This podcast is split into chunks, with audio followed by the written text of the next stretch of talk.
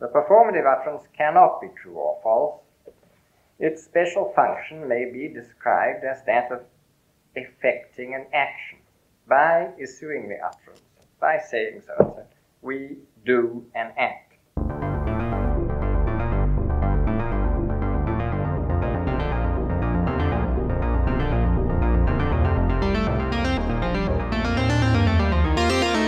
Wir schaffen das.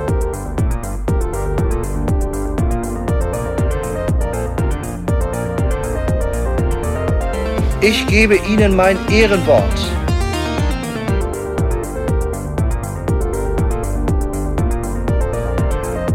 Ich liebe doch alle.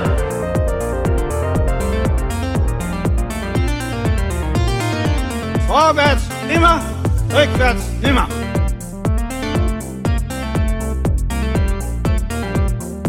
Vielleicht werde ich auch mal eine interessante politische Person in diesem Land. Könnte doch sein.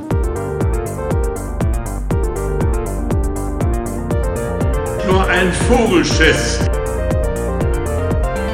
Ich will Kanzler werden. So wahr mir Gott helfe. Kopftuchmädchen. Der Islam gehört zu Deutschland. Holen wir mal eine Flasche Bier. Also du bleibst hier. Slava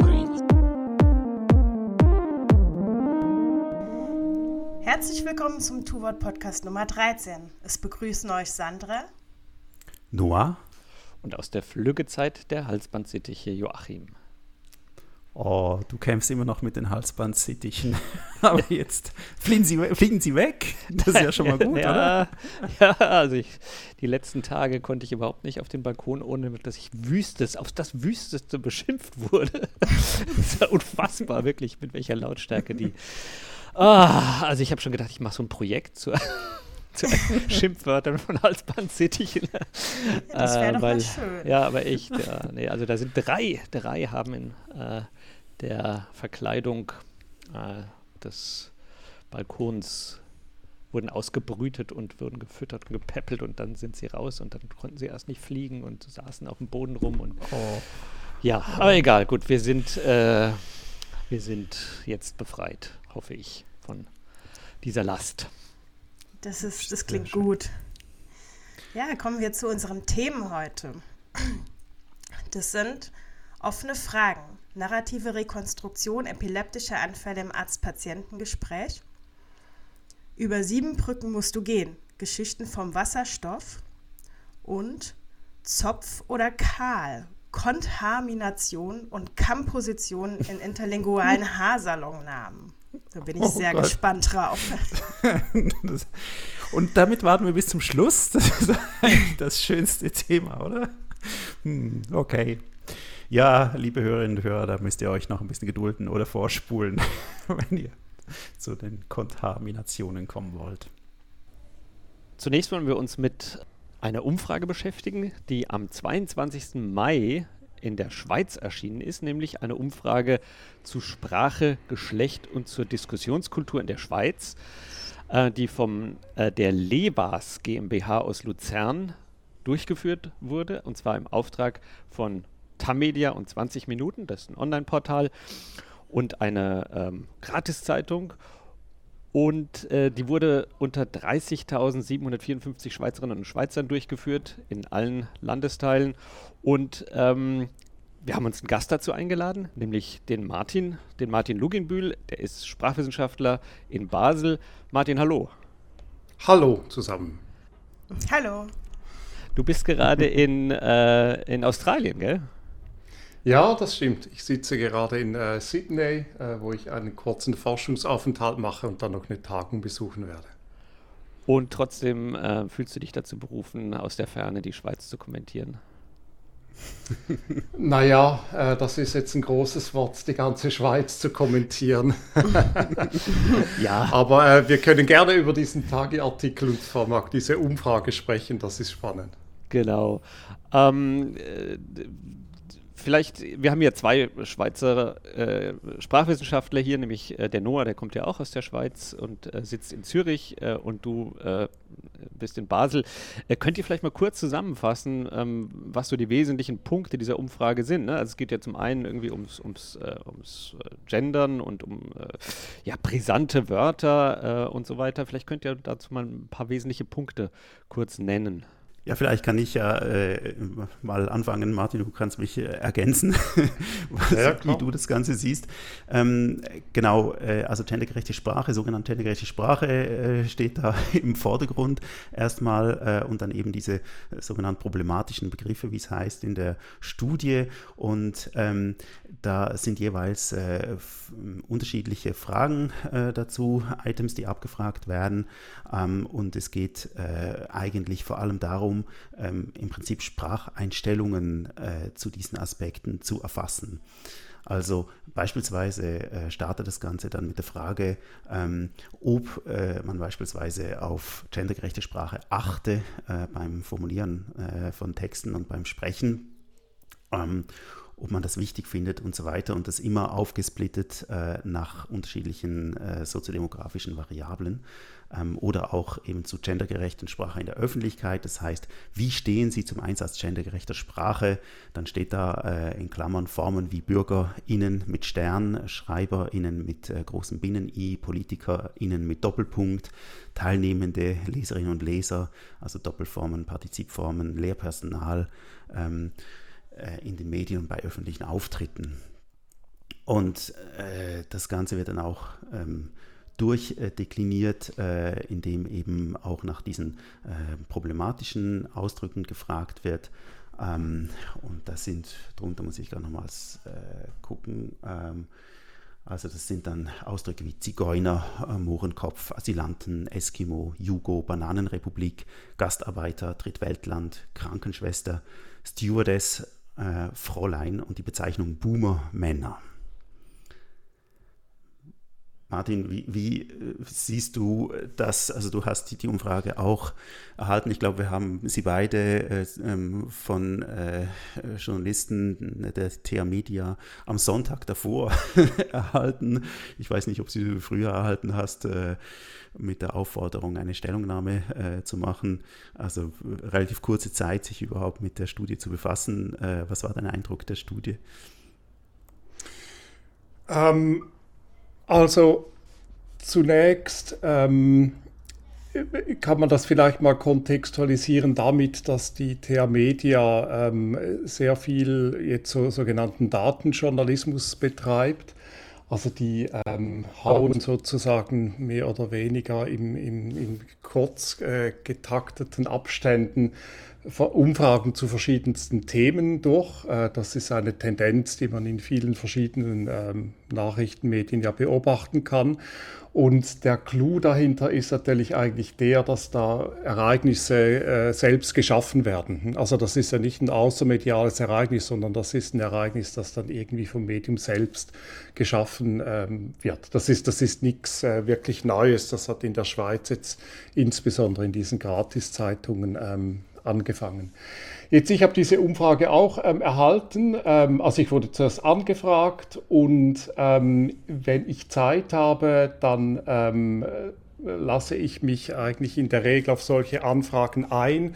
Und zwar einfach mit dem Ziel, also dass, dass ich, ich bin mit einem kleinen Ziel zufrieden. Nicht, wenn ich zwei, drei Punkte richtigstellen kann, dann äh, in der Berichterstattung, dann bin ich ja bereits glücklich. Und ähm, diese Umfrage, die umfasst, glaube ich, ungefähr 250 Seiten nicht. Und ich habe mich dann so durch, durch, diesen Wust von Fragen und Grafiken durchgearbeitet. Und ich meine, mein erster Eindruck, ähm, also du hast das jetzt bereits gesagt, Noah, nicht, ist, dass da werden natürlich Spracheinstellungen und Selbsteinschätzungen abgefragt. Das Ganze war aber eigentlich so gerahmt mit der Frage, wie sprechen SchweizerInnen? Und mhm. ähm, es ist klar, so kann man das gar nicht machen. Ja, genau. Also das fand ich auch äh, verblüffend, oder? Ich meine, da gibt es auch die, die Frage äh, zum generischen Maskulinum. Sprechen Sie in Ihrem Alltag in männlicher Form, auch wenn nicht nur Männer gemeint sind? Ähm, wo dann äh, das 19 Prozent sagen immer, 31 Prozent oft, äh, 17 Prozent manchmal, 11 Prozent gelegentlich und so weiter. Ähm, also ich meine, wenn man da jetzt auch als äh, Laie oder Laien diese Frage bekommt und sich das überlegen muss, muss ich meine, das wissen wir als Linguistinnen und Linguisten ja sehr genau, ist es irgendwie extrem schwer einzuschätzen, wie man ja. das jetzt tatsächlich macht, oder? Also das ist total schwierig und ich meine, es gibt halt auch so ähm, ganz viele ähm, Aspekte, die völlig undifferenziert dahergekommen sind. Also du hast jetzt diese Frage zitiert, sprechen Sie in Ihrem Alltag, nicht? Und der Alltag, das ist ja eine schwierige Kategorie. Ähm, also das wissen wir aus der Linguistik auch von diesem Begriff der Alltagssprache. Ähm, der Alltag, das ist ja zusammengesetzt aus einer äh, aus sehr viel ganz heterogenen ähm, Kategorien, nicht? Und, und ich meine, es gibt im Alltag vielleicht auch öffentliche und halböffentliche Situationen und dann private und so. Das wurde alles gar nicht differenziert und noch viel schlimmer fand ich dann diese Fragen. Ähm, wo Schreiben und Sprechen so in einem Aufwisch, Aufwisch abgefragt worden ist. Nicht sprechen oder und schreiben Sie so und so, oder äh, was ich auch ähm, ziemlich schwierig fand, war diese Frage, äh, das gab es auch zum Teil, wie oft verwenden Sie einen bestimmten Begriff? Und ich meine, also äh, ich, ich, ich, ich denke, dass wenn man äh, ein sehr ausgeprägtes Sprachbewusstsein hat, also die, die eigene Frequenz einzuschätzen, wie häufig man einen Begriff braucht, äh, das ist, glaube ich, unmöglich. Also wenn ich äh, euch richtig verstehe, dann ist eure Kritik einerseits, ähm, dass eben natürlich keine Sprachdaten erhoben wurden. Ja? Also das heißt, man hat nicht wirklich beobachtet, wie die Menschen sprechen, sondern man hat sie eben äh, nur nach Selbsteinschätzungen gefragt. Äh, und das andere ist, dass einige Fragen natürlich irgendwie problematisch im Hinblick darauf sind, äh, dass äh, ja man äh, eigentlich von, von den befragten Antworten verlangt, äh, zu denen sie eigentlich gar nicht richtig Auskunft geben können, ähm, weil sie einerseits vielleicht falsche Kategorien benutzen und zum anderen eben auch, weil sie Selbstbeobachtung, äh, selbst bei hohem Sprachbewusstsein eben problematisch ist. Ne? Ähm, dennoch äh, haben die Zeitungen ja äh, aus äh, diesen 250 Seiten Studie äh, doch auch knackige Artikel gemacht und Ergebnisse kondensiert. Ich lese mal äh, ein paar vor. Nur 5% der Schweizer nutzen den Genderstern. Das ist jetzt ein Zitat aus einem Zeitungsartikel. Ähm, ja, wie seht äh, ihr das Ergebnis? Ähm, ich habe noch eine Frage kurz dazwischen. Ähm, mir fällt auf, dass nach allen möglichen Sozialvariablen irgendwie aufgedröselt wurde, also nach Alter, nach Parteisympathie, Religiosität und so weiter. Aber wurde auch der situative Kontext ein bisschen mit abgefragt oder wurde nur nach dem Alltag gefragt? Also Eben nicht, also das, das, die, die Kategorien sind dann so äh, äh, äh, wie, wie, häufig brauchen Sie das beim Schreiben oder Sprechen hm? oder im. Alltag? Mhm. Also das, das ist genau das, was fehlt. Also vielleicht noch zu dem, was du gesagt hast, Joachim. Ähm, ich meine, grundsätzlich kann man ja schon nach Spracheinstellungen fragen. Also, dann, also das, das, das, hat ja schon, also klar, das, das hat ja schon seinen Wert. Das Problem ist halt einfach, ähm, dass, dass es sehr ursprünglich, also ich, ich habe natürlich den Text gegengelesen und ursprünglich war das alles so gerahmt, so, so reden die. Also die ähm, MacherInnen dieses Textes, die sind wirklich auch ähm, diesem Trugschluss aufgelegen, dass man aufgrund von solchen Umfragen den eigentlichen Sprachgebrauch beurteilen kann. Und also das wissen wir ja aus der Psycholinguistik, dass wenn man nach dem Gebrauch fragt, dass man da ganz andere Resultate kriegt, als wenn man den eigentlichen Gebrauch untersucht oder wenn man so äh, psycholinguistische Tests durchführt. Also von dem her ist, denke ich, ich meine, ich, ich, ich denke, viele Resultate dieser Umfrage kann man jetzt auch nicht einfach äh, so Klar. wegwischen, als wären sie völlig ungültig. Aber es geht natürlich um die Frage, wie werden sie dann gedeutet. Ja, ja, aber ich finde ne, zum Beispiel, es gibt ja eben auch solche Ergebnisse wie 76 Prozent finden die Debatte rund um den Genderstern für nicht wichtig. Ja, also ich meine, da geht es ja um Spracheinstellungen, ist mir nicht wichtig. Ähm, äh, kann ja als Ergebnis schon mal, ist ja doch zumindest mal ein interessantes Ergebnis, äh, an dem ich natürlich auch viel zu kritisieren hätte, also nicht, nicht am Ergebnis, sondern an der Art, wie man die Frage stellt. Ne? Was ist denn wichtig? Äh, ne? ist der Ukraine-Krieg ist natürlich für alle viel wichtiger. Ähm, aber ähm, ja, also können wir ein paar Ergebnisse erstmal für unsere Hörerinnen und Hörer zusammenfassen. Ja, ich, ich, also ich kann eins herausgreifen, nicht, dass er das mit diesem Genderstern und diesen 5% nicht. Ähm, also äh, da zeigt sich dann halt sehr deutlich, ähm, wie dann äh, äh, sozusagen Berichterstattungsmuster und auch Nachrichtenwerte ähm, greifen und die Ergebnisse dann ähm, sehr deutlich oder vielleicht auch überdeutlich ähm, bewertet werden und äh, sehr äh, partiell fokussiert werden. Nicht? Also wenn man diese Umfrage ein bisschen genauer anschaut, ähm, dann sieht man dann eben, wenn man diese verschiedenen Formen, die abgefragt worden sind, also generisches Femininum, Binnen-I, Genderstern, Doppelpunkt, ähm, abwechselnde Verwendung von männlichen und weiblichen Formen, also so streumaskuliner und streufemininer, oder Umformulierungen wurde das genannt, also Partizip 1, Lesende, oder, aber und, unter Umformulierung dann auch solche Dinge wie Lehrkräfte oder Nennung beider Geschlechter. Ähm, also wenn man das alles zusammenzählt, dann äh, kommt man auf eine viel höhere Form als das, was äh, viel höhere Zahl als das, was als generisches Maskulinum dann präferiert worden ist. Ja, genau, das äh, finde ich, ist mir auch aufgefallen und ich fand eben, also wenn du die ersten beiden Fragen nimmst, oder die erste ist ja eben, äh, heutzutage stellt sich vermehrt die Frage, ob auch andere Schreibformen als das generische Maskulinum verwendet werden soll. Letztere schließt nur Männer ein, nicht aber Frauen oder non-binäre Menschen. Wie stehen Sie zu dieser Debatte über gendergerechte Sprache? Finden Sie diese wichtig? Und ich meine, da sagen immerhin 23 Prozent Ja oder eher Ja, was ich eigentlich ganz erstaunlich finde, weil da auch so das, ähm, äh, das Stigma und Fahnenwort gleichzeitig Gender drin steht, wo man auch ein, dann einen Block hat von, äh, was sind es, glaube ich, 59 Prozent, die kategorisch Nein dazu sagen. Aber immerhin 23 äh, Prozent finden es wichtig. Und die zweite Frage, die ja dann folgt, ist, ähm, achten Sie beim Formulieren eben auf gendergerechte Sprache? Und da sind es wieder 24 Prozent, ähm, die da Ja sagen. Und es natürlich so ist, dass es aber auch noch einen äh, recht großen Geschlechtsunterschied gibt. Das heißt, bei den Frauen sind es ja äh, 4 und 34 Prozent. 34 Prozent, ja. genau, die das äh, wichtig finden, oder Ja oder eher Ja zu dieser Frage gesagt, ha äh, gesagt haben.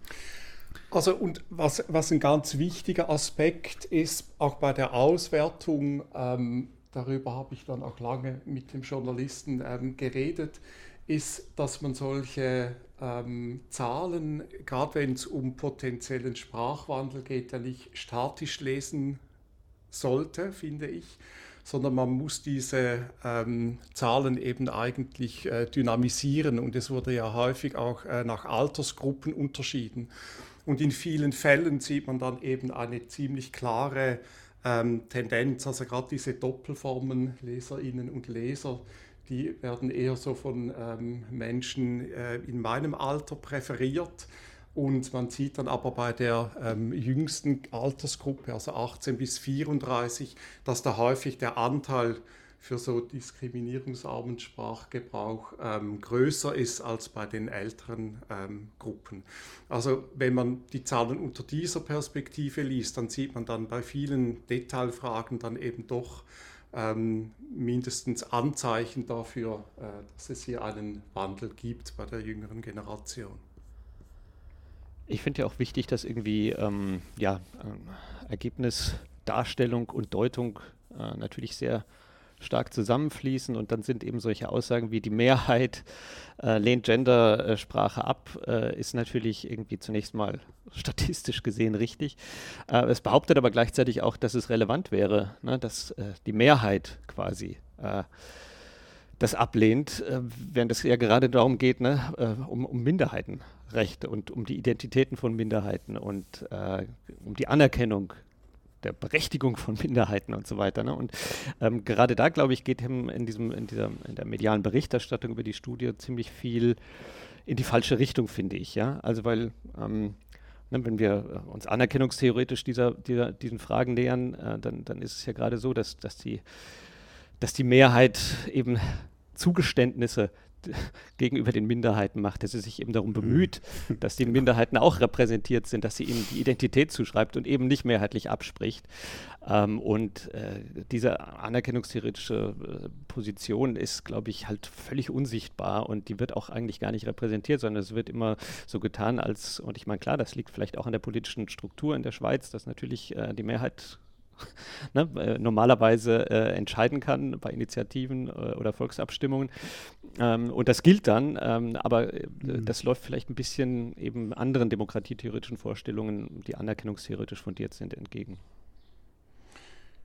Ja, und ähm, also wichtig ist hier, glaube ich, schon, dass wir es hier mit einem ganz bestimmten Framing zu tun haben, nicht nur in diesem Bericht, sondern eigentlich in der ähm, gesamten Berichterstattung. Also soweit ich sie jetzt überblicke, der aktuellen Berichterstattung von diesen TA-Media-Berichten, ähm, dass äh, das so gerahmt wird, wie es eben in diesem Text äh, gemacht wird. Also Wir müssen vielleicht kurz ja, sagen, über welchen Text du redest. Ähm. Also diesen, diesen, diesen, äh, diesen Bericht, die Berichterstattung, die dann unter diesem Titel, also in Anführungs- und Schlusszeichen Zigeuner, Mohrenkopf und Asylanten, so redet die Schweiz. Mhm. Ähm, also in diesem ähm, Beitrag, also wo dann eben äh, äh bestimmte Aspekte herausgegriffen werden und also eigentlich ähm, äh, also jetzt böse zusammenfassend gesagt wird, äh, das will niemand und es äh, tut auch kaum jemand. Ähm, das passt in dieses Framing der gesamten Berichterstattung. Weil, also ähm, Noah, du hast am Anfang äh, diese Prozentzahlen jetzt genannt, ähm, ich glaube beim generischen Maskulinum, die, äh, wo eben gesagt wird, wer, wer, wer, das, äh, wer das nicht verwendet, oder wie, wie war das, oder beim Genderstellen, ich weiß es gar nicht mehr. Also man könnte auf jeden Fall diese Berichterstattung auch ins Positive drehen. Hm? Man könnte genau. auch sagen, bereits über 30 Prozent, genau. nicht? ähm, das wäre, also mit denselben Daten könnte man das äh, mit einem ganz anderen Framing ähm, präsentieren und ähm, das wird eben nicht gemacht in diesem mhm. Artikel und es wird systematisch in äh, diesen Artikeln äh, mit ähnlichen Umfragen, es gab etwas Ähnliches bereits einmal im Tagesanzeiger, wo sich übrigens auch sehr deutlich gezeigt hat, dass es bei den Jüngeren eben viel verbreiteter ist als dann bei den ähm, über 50 und über 60-Jährigen. Ähm, da wurde das dann auch ähm, so in, in, in, diese, äh, in dieses Framing ähm, eingefügt. Ja, genau. Und also spannend finde ich ja auch, dass, äh, wie man das positiv erzählen könnte, oder? Ähm, genau bei diesem Artikel, äh, über die, also der eben von der Umfrage berichtet im Tagesanzeiger, ist ja auch die Grafik abgebildet, äh, eben über diese ähm, problematischen Ausdrücke. Und da sieht man ja eine schöne ähm, äh, kontinuierliche äh, Abnahme der Akzeptanz ähm, von Krankenschwester bis Fräulein. Das heißt, zu unterst steht äh, Fräulein, wo eine Mehrheit findet, das benutze ich nicht mehr. Und Jugo ist quasi das zweitletzte. Äh, äh, dann kommt die Ban Bananenrepublik, Zigeuner, Mohrenkopf, Eskimo. Und bei der Krankenschwester auf der anderen Seite, dort findet eine ganz klare Mehrheit, äh, nutze ich oft äh, und manchmal. Und ich finde, was man da ja sieht, ist eine historische Entwicklung. Das heißt, wir problematisieren halt schon sehr viel länger den Ausdruck Fräulein als eben Krankenschwester. Und da sieht man ja eigentlich Sprachgeschichte abgebildet, wo man auch sagen kann, ja, da sieht man ganz klar eine Tendenz, die wahrscheinlich eben wenn man jetzt zehn Jahre wartet, äh, weiter in diese Richtung gehen wird, oder? Wie hoch, wie hoch ist denn äh, die Medienresonanz zu dieser Umfrage in der Schweiz und, und gibt es auch ähm, Medien, die das anders aufziehen, also die in eine andere Kerbe schlagen? Und noch eine Frage, es wäre ja auch eine Möglichkeit aus wissenschaftlicher Sicht da mal da was zu schreiben und die Zahlen so zu interpretieren. Ich glaube, Martin, da kannst du wahrscheinlich erzählen, was der Impact dann war mit diesem Artikel, wo du eben angefragt worden bist und der eben in verschiedenen Medien im, im TA-Verbund ja auch erschienen ist, weil die TA-Media unterschiedliche Zeitungen äh, hat. Ich glaube, du hattest dann extrem viel Medienanfragen, oder in der Folge? Ja, das ist richtig. Also ich wurde vor allem von vielen ähm, Radiostationen ähm, kontaktiert ähm, und das war, äh, wie das halt so ist, nicht? Also bei diesen ähm, privaten Radiostationen sind das dann so, äh, ich sage dem äh, Blitzinterviews, nicht, wo man so zwei, drei Sätze sagen kann. Ähm, also da geht es äh, eigentlich weniger darum, das Thema wirklich zu vertiefen, sondern so ein bisschen ähm, redaktionellen Inhalt ähm, als Nachklapp äh, zu generieren.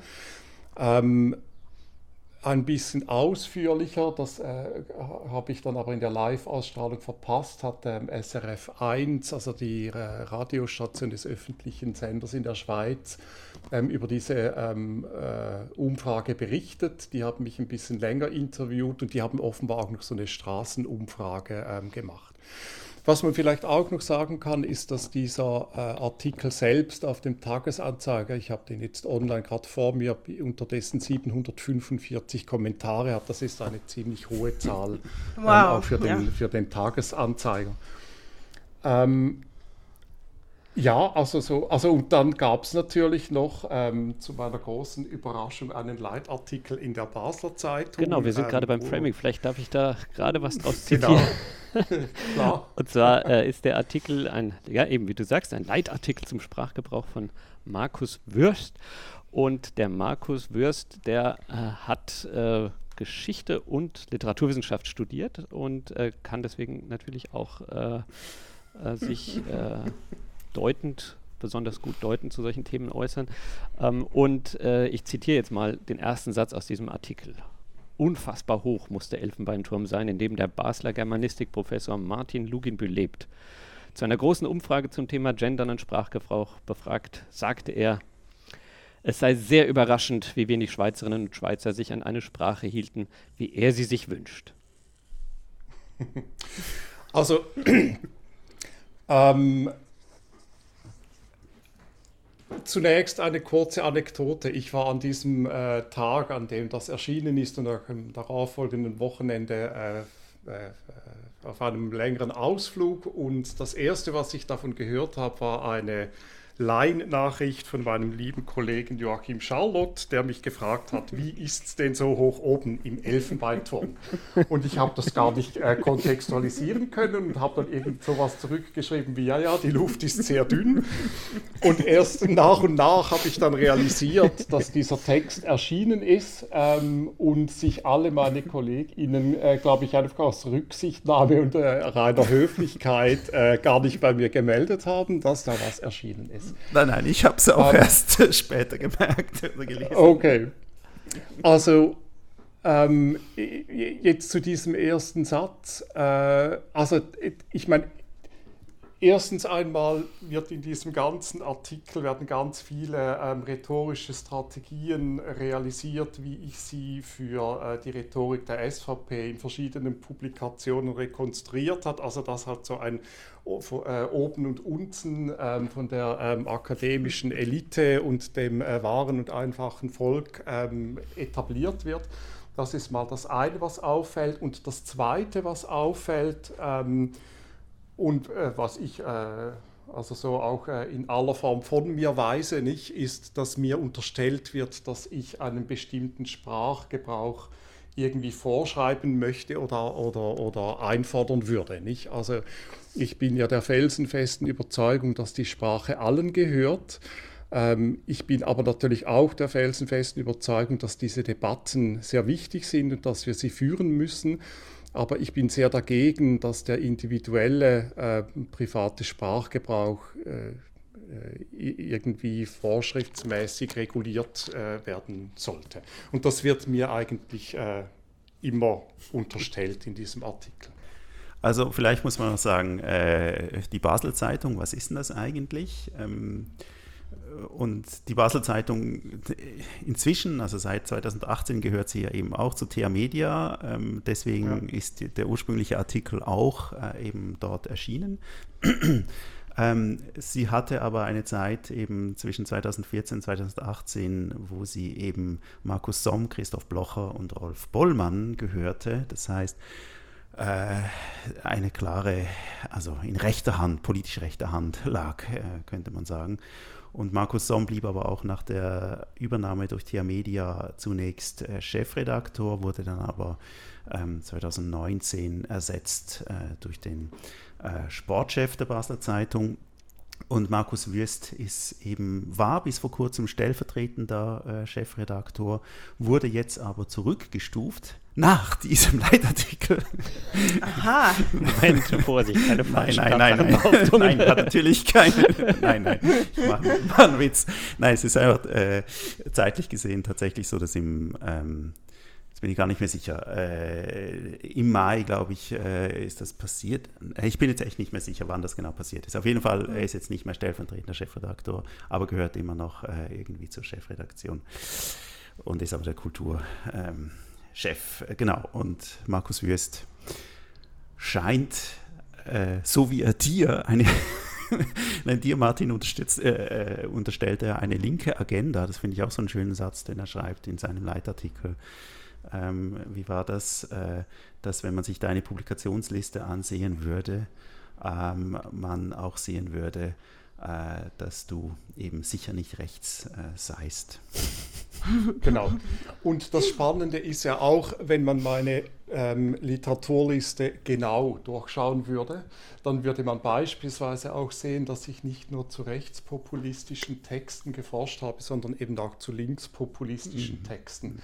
Also da würde mich dann ähm, schon noch Wunder nehmen, wie genau äh, Herr Wüst auf diese Einschätzung gekommen ist. Aber das sei dahingestellt. Er weiß, ja auch, er weiß ja auch, dass ich gut verdiene, das schreibt er auch in diesem Artikel. was, was natürlich hochgradig relevant ist für ähm, meine linguistischen Einschätzungen. Ja. Ja. Ja, es zeigt halt die Ferne vom Volk. Aber ich meine, äh, also eine der, der rechtspopulistischen Strategien, äh, die hier natürlich auch vorkommt, ist der Vorwurf der Politisierung. Ne? Also wird beispielsweise heißt es hier in einem Satz, die Sprache wird verpolitisiert sie soll einen bestimmten Zweck erfüllen. Und das unterstellt ja, als gäbe es sowas wie eine neutrale Sprache, ja, als sei eben, ne, also und, äh, als, als, mhm. als, sei beispielsweise das generische Maskul Maskulinum eben neutral, ja. Und ich meine, das gibt es eben gerade nicht, ja. Es gibt halt äh, sozusagen mit Sprache positioniert man sich halt immer und natürlich ändern sich die, die Konstellationen, in denen ähm, ein Sprachgebrauch eine bestimmte Positionierung signalisiert. Aber es gibt eben keinen neutralen Sprachgebrauch, ja, nicht vorher, nicht nachher, sondern äh, der ist halt immer irgendwie politisch und kann eben politisiert werden werden, in spezifischer Weise dann, in spezifischen Kontexten. Ähm, aber ne, gerade diese, diese Behauptung, das Volk spricht neutral, ja, quasi unpolitisch ja, und ignoriert natürlich damit auch die ganze Vielfalt, äh, die Sprache eben hat und ausmacht, äh, die funktioniert halt, glaube ich, nicht. Und die äh, ist aber natürlich so ein typisches rhetorisches Element aus, dieser, aus diesem Repertoire, das wir immer wieder hören. Mhm. Also Vielleicht zwei Dinge dazu. Also das eine, ähm, äh, was mir einfach immer wieder auffällt, auch in, in, diesem, in diesem Diskurs um diskriminierungsarme Sprache, ist ja, dass nur schon diese Rede vom Gendern äh, hochgradig problematisch ist, weil es mhm. impliziert ja so ein bisschen, wenn wir das generische Maskulinum gebrauchen, dass wir dann nicht gendern würden. Mhm. Aber wir tun es eben immer und wir müssen es ja immer tun. Nicht? Und ich glaube, das ist ja... Ähm, eine Schwierigkeit in dieser Debatte, nicht? Also, dass viele Leute sich halt, und ich glaube, da muss man diese Umfrage, oder das ist wahrscheinlich ein Aspekt an dieser Umfrage, den man auch sehr ernst nehmen muss, nicht? Sich latent äh, irgendwie unter Druck äh, gefühlt äh, setzen. Und vielleicht noch zur Politisierung, nicht? Also, hier ist es natürlich schon auch spannend, nicht? Also, dass. Ähm, dass ja jetzt auch aus der ähm, äh, rechtspopulistischen Ecke dieses Thema ganz stark ähm, politisiert wird. Also in Zürich, wo ich wohne, gab es ja diese Unterschriftensammlung gegen den Genderstern in den Städten, also in den äh, Texten, die von der Stadt ähm, verfasst worden sind. Also ähm, da wird dann eigentlich äh, gerade das Umgekehrte getan, als dass es sonst immer eingefordert wird. Es wird eben ein Verbot ähm, eingefordert, das etabliert äh, ja. werden soll. Ja, genau. Und also ich finde das auch total wichtig, ähm, eben, dass man ja äh, immer gendert, wenn man äh, ähm, Bezeichnungen verwendet. Ich meine, ich habe, mein, äh, wenn du ein bisschen guckst, zum Beispiel jetzt äh, SVP-Politikerinnen und Politiker, wie sich die auf ihrer Webseite präsentieren, habe ich so mal geguckt, oder? Und die eine schreibt halt, äh, sie sei Polizistin. Ja, warum schreibt sie denn Polizistin und nicht Polizist? Also wenn das generische Maskulinum eben das Mittel der Wahl sein soll aus der SVP-Sicht, dann dann wäre sie ja Polizist, aber das schreibt sie auch. Und Christoph Blocher auf seinen berühmten äh, Albis Gürtli-Reden äh, spricht äh, die Leute auch an, liebe Frauen und Männer. Und warum sagt er nicht einfach liebe Bürger ähm, und verwendet das generische Maskulin? Also das heißt, da ist ja schon das Problem, dass eben die Wahrnehmung, was Gendern bedeutet äh, in einer breiten Öffentlichkeit halt die ist, äh, ah, das ist das irgendwie mit dem Genderstern und äh, dem Doppelpunkt und das wollen wir nicht, das non-binäre Zeugs, weg damit. Aber ähm, dass eben zum Beispiel diese Doppelformen ja total gängig und normal sind, wird da überhaupt also, nicht gesehen, oder?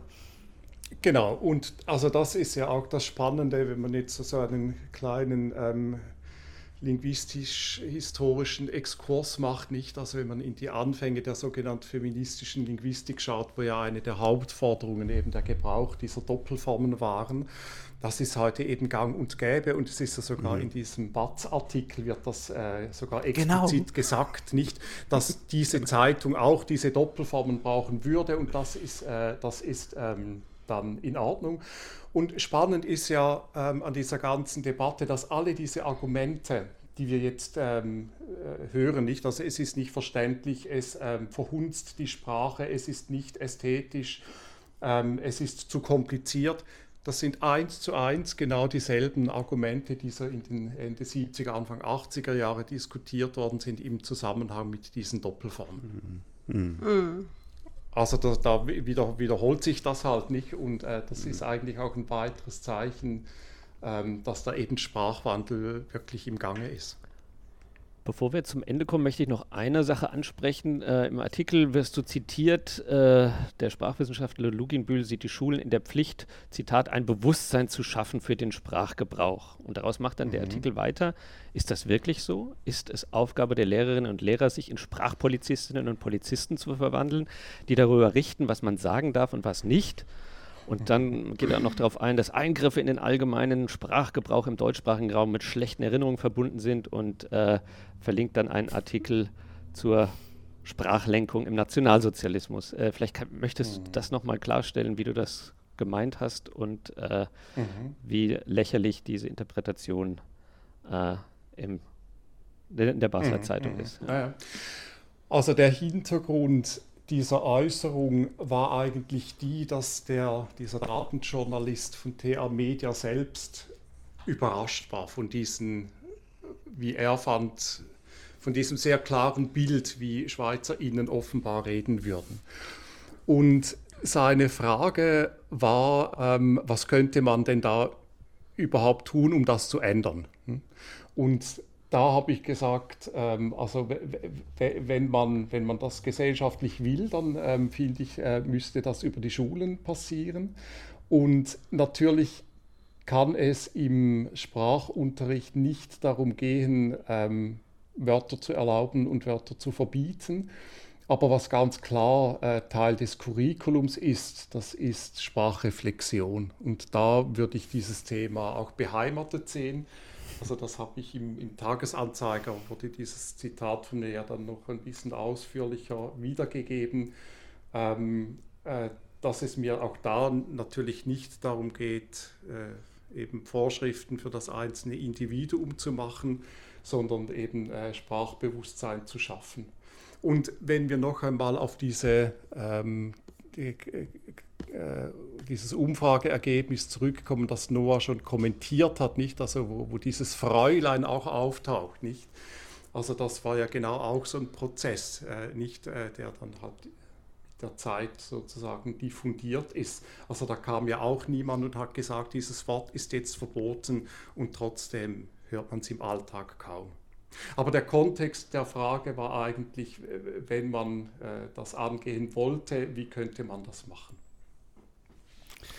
Und also ich meine, es ist ja schon krass rhetorisch gesehen, was hier passiert. Im Prinzip, also was da für eine Unterstellung ähm, zwischen den Zeilen natürlich gemacht wird, dir gegenüber ähm, äh, und eine Gleichstellung mit einer nationalsozialistischen ähm, Sprachpolitik, oder? Mhm. Äh, ja, das, das, das ist so, ähm, aber das hat natürlich auch Methode, nicht? Also ähm, ja. Benjamin Moffitt, der spricht ja hier von Bad Manners und das, äh, ich habe ähm, äh, in, meinem, in meiner ersten Analyse vom äh, Sprachgebrauch der SVP ja vom äh, Spiel mit dem Tabu gesprochen und das geht eigentlich mhm. so ein bisschen in dieselbe Richtung, nicht? Also dass halt ganz massive ähm, extrem abwertende Vorwürfe nicht explizit gemacht werden, aber sie werden eben extrem nahe, also sie werden eben impliziert und, und, und äh, nahegelegt. Mhm. Und das, äh, ja, eben das gehört zu dieser Rhetorik dazu. Vielen Dank, Martin, dass du dir die Zeit genommen hast, äh, kurz mal Stellung zu nehmen, sowohl zur Studie als auch zur Berichterstattung darüber.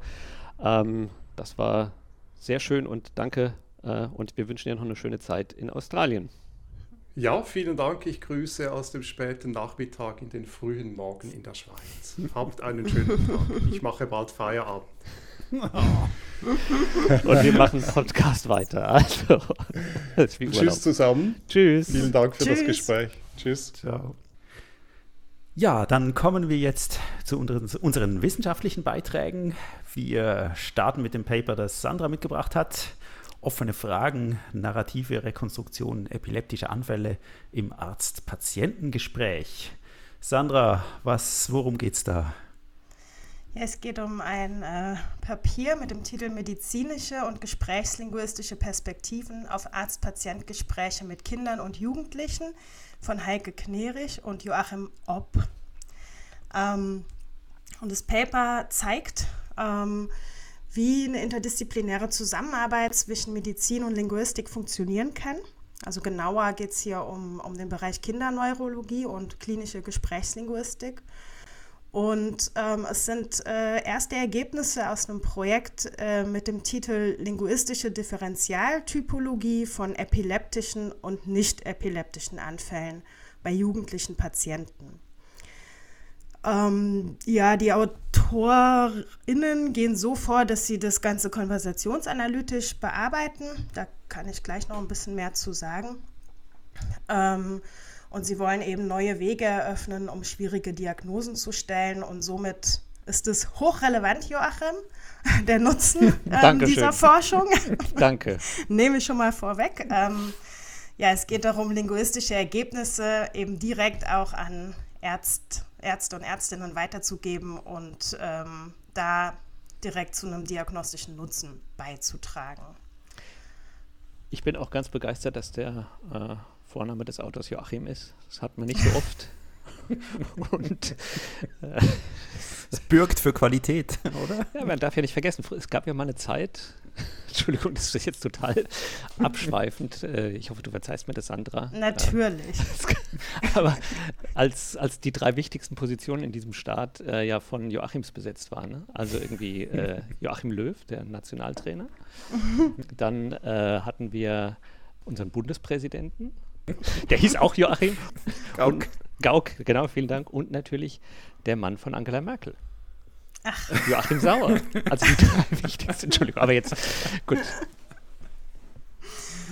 Okay, ja, das ist auch sehr interessant zu wissen. Ähm, ich komme wieder zum Paper und ähm, es geht da um eine äh, um Anfallserkrankungen und äh, die Schwierigkeit dabei ist eben, dass, dass die Patientinnen und Patienten vor den Anfällen ja eigentlich gesund sind und keine Beeinträchtigung haben.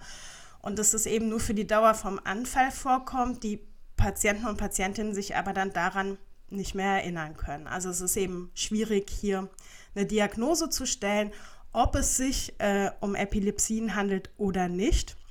Also es geht darum zu unterscheiden, ob es eine Epilepsie ist oder ob es, ähm, ob die Ursache eine psychische Störung ist, also eine dissoziative Störung, ein dissoziativer Anfall.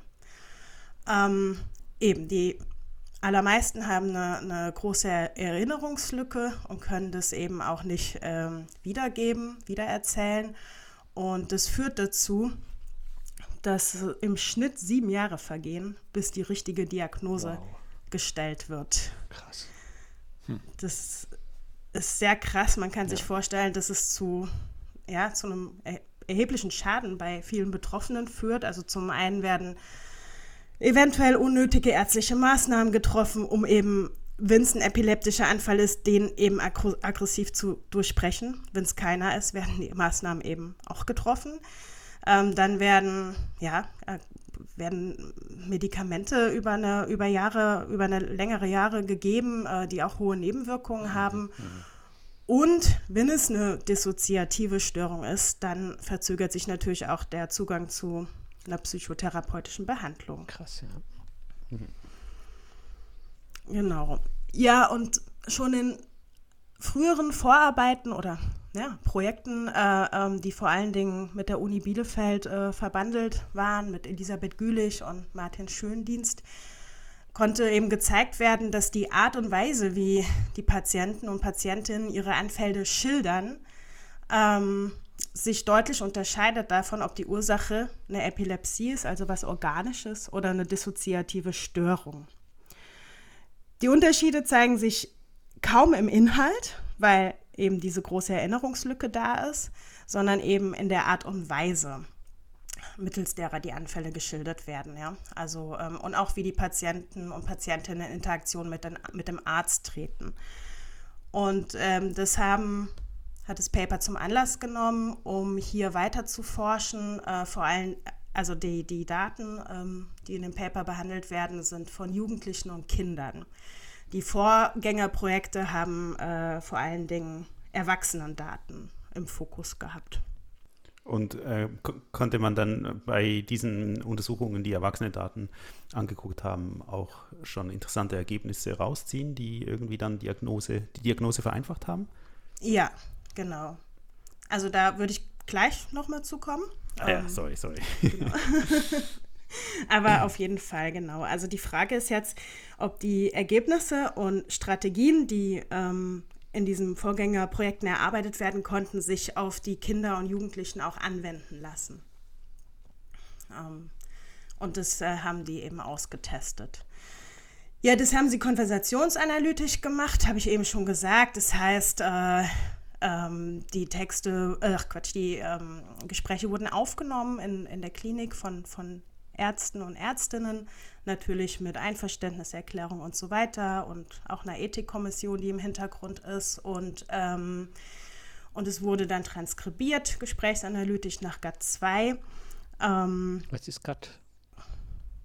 Das gesprächsanalytische Transkriptionssystem muss vielleicht äh, erklären äh, für unsere Hörerinnen und Hörer, die nicht täglich äh, Gespräche transkribieren, dass ja für die Gesprächslinguistik, für, für, die Gesprächslinguistik man eben ein, ja, gesprochene Sprache nicht einfach so aufschreibt, oder, sondern dass man irgendwie ganz viel ganz viel mit äh, markiert. Ähm, Sandra, du machst das ja selber auch, hast, hast viel praktische Erfahrung, oder?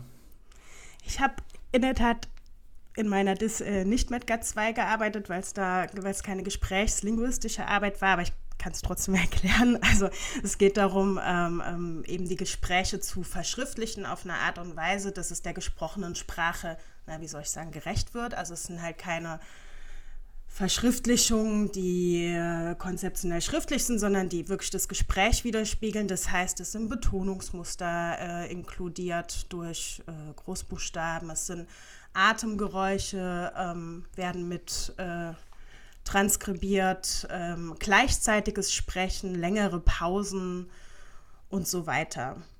Und es wird eben ganz, äh, es wird sich ganz eng an die, ähm, die Aufnahme gehalten. Das heißt, äh, äh die Reihenfolge, die Sequ Sequenzialität der, der Interaktionsbeteiligten wird, wird eben genau dargestellt so dass man das eben auch nachvollziehen kann und annotieren kann und mit Metadaten anreichern kann und so weiter. Vielleicht kann man noch ergänzen, dass das ähm, also dass man so die Faustregel seinen Studierenden immer mit auf den Weg gibt, eine Minute Gespräch bedeutet eine Stunde Arbeit am Transkript. Ja, und äh, spannend finde ich eben auch, ähm, dass momentan ja mit äh, KI irgendwie so die automatische Transkription von gesprochener Sprache äh, in aller Munde ist. Ähm, und dass die Leute da das Gefühl haben, ja, das äh, funktioniert ja super und das ist ja auch so, dass das immer besser funktioniert, aber was man da kriegt, ist eben keine gesprächslinguistische Transkription, sondern was diese Systeme ja normalerweise machen, ist ähm, im Prinzip eine äh, ähm, Verschriftlichung, äh, wo dann daraus wirklich ein normgerechter Text wird mit äh, Satzzeichen und, und allem und das ist ja genau das, was wir eben nicht wollen in der Gesprächslinguistik. Linguistik, was darum geht, ähm, äh, eben die Charakteristik gesprochener Sprache möglichst akkurat äh, zu verschriftlichen. Das haben die gemacht mit den Arzt-Patient-Gesprächen ähm, und haben oder, oder sind auch noch dabei, also das läuft noch, ähm, und haben dann oder ordnen dann die Gespräche eben zu so sogenannten Subkorpora zu. Also es wird dann inhaltlich eingeteilt. Es gibt dann das Anfallskorpus, woraus eben die Daten sind aus dem Paper, was ich vorstelle. Es gibt ein Bauchschmerzkorpus, ein Kollapskorpus und so weiter. Weil eben davon ausgegangen wird, dass man die Methode eben auch auf andere ähm, Krankheiten ausweiten kann. Ja, ähm, was die in dem Projekt machen, sind Einzelfallstudien und Fallvergleiche. Also wir werden auch gleich einen Fallvergleich sehen, äh, hören. und ähm, sie erarbeiten mit ähm, Ärzten und Ärztinnen zusammen eine Art äh, Scoring-Tabelle, die eben in der Differentialdiagnostik helfen soll, zur richtigen Diagnose zu gelangen. Da kann ich nachher auch noch mal kurz drauf eingehen. Ähm, Jetzt zur exemplarischen Darstellung eines Fallvergleichs. Ähm, Sie haben für das Paper zwei Gesprächsausschnitte verglichen, die gut miteinander vergleichbar sind, da die Patientinnen ähm, etwa alle gleich alt sind und der Arzt auch mit einer Erzähl Erzählaufforderung beginnt. Also er gibt den Patientinnen die Verantwortung für einen längeren Gesprächsschritt. Also stellt eine offene Frage. Ähm, das heißt, die Patientinnen kommen beide direkt am Anfang länger zu Wort.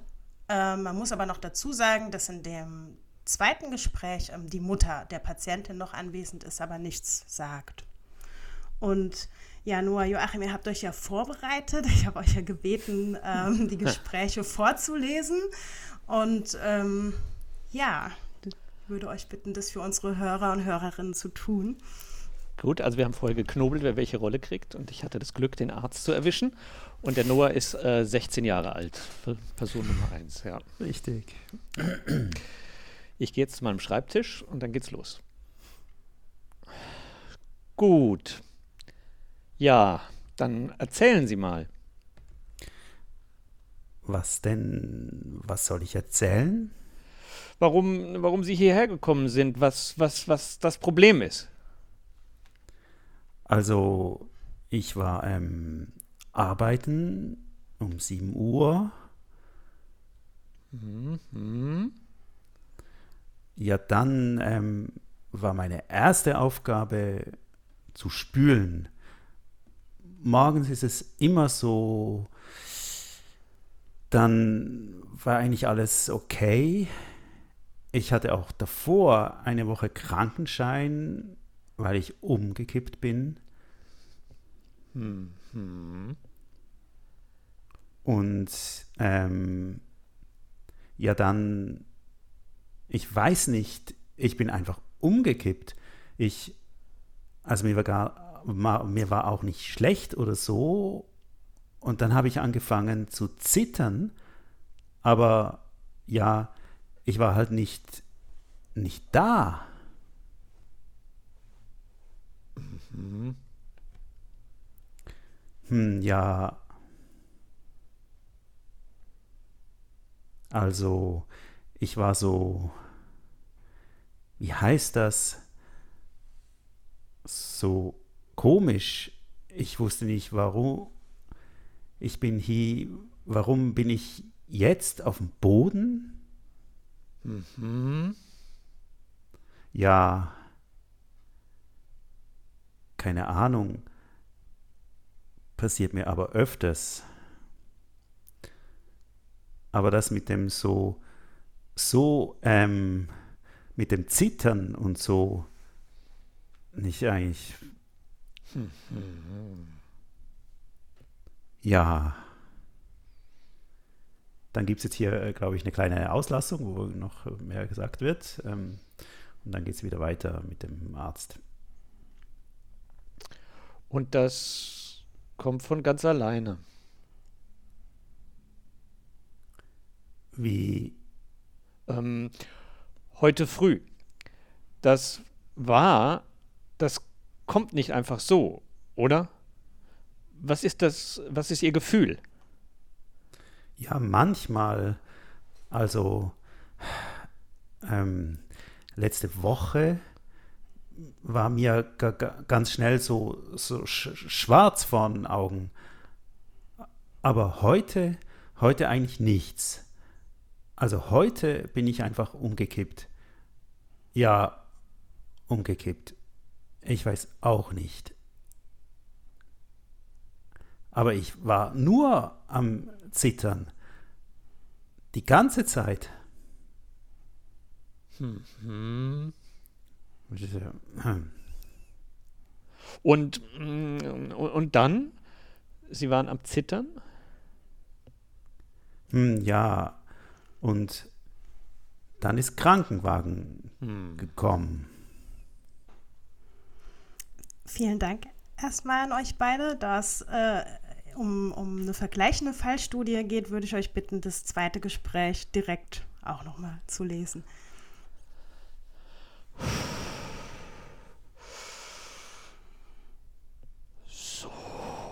Vielleicht fangen wir einfach mal mit gestern an. Sie können mal erzählen. Ja, halt. Ich stand an der Haltestelle halt und ähm, ja, gestern ist eben so viel Schnee gefallen und so. Die Busse, die kamen alle zu spät. Es war so gegen 7 Uhr. Mhm, mhm, Erst so 20 Minuten da gewartet und ich stand auch die ganze Zeit. Auf einmal habe ich zurückgeguckt und mir wurde so ein bisschen schwindelig und ich habe dann so ein, ich weiß auch nicht, so ein richtig merkwürdiges Gefühl bekommen, aber das kenne ich schon. Ich wusste da dann schon Bescheid. Mhm. Aber dass ich jetzt davon bewusstlos wurde, das ist jetzt diesmal nur das zweite Mal. Dann habe ich mich hingesetzt erstmal. Ja, und dann ist irgendwie alles weg. Und dann äh, kann ich mich nur daran erinnern, dass ich im Krankenwagen war und äh, mich dann jemand da ausgefragt hat, der Not Notarzt wohl, wie ich heiße und er die ähm, Krankenkassenkarte und sowas alles. Mhm. Ja.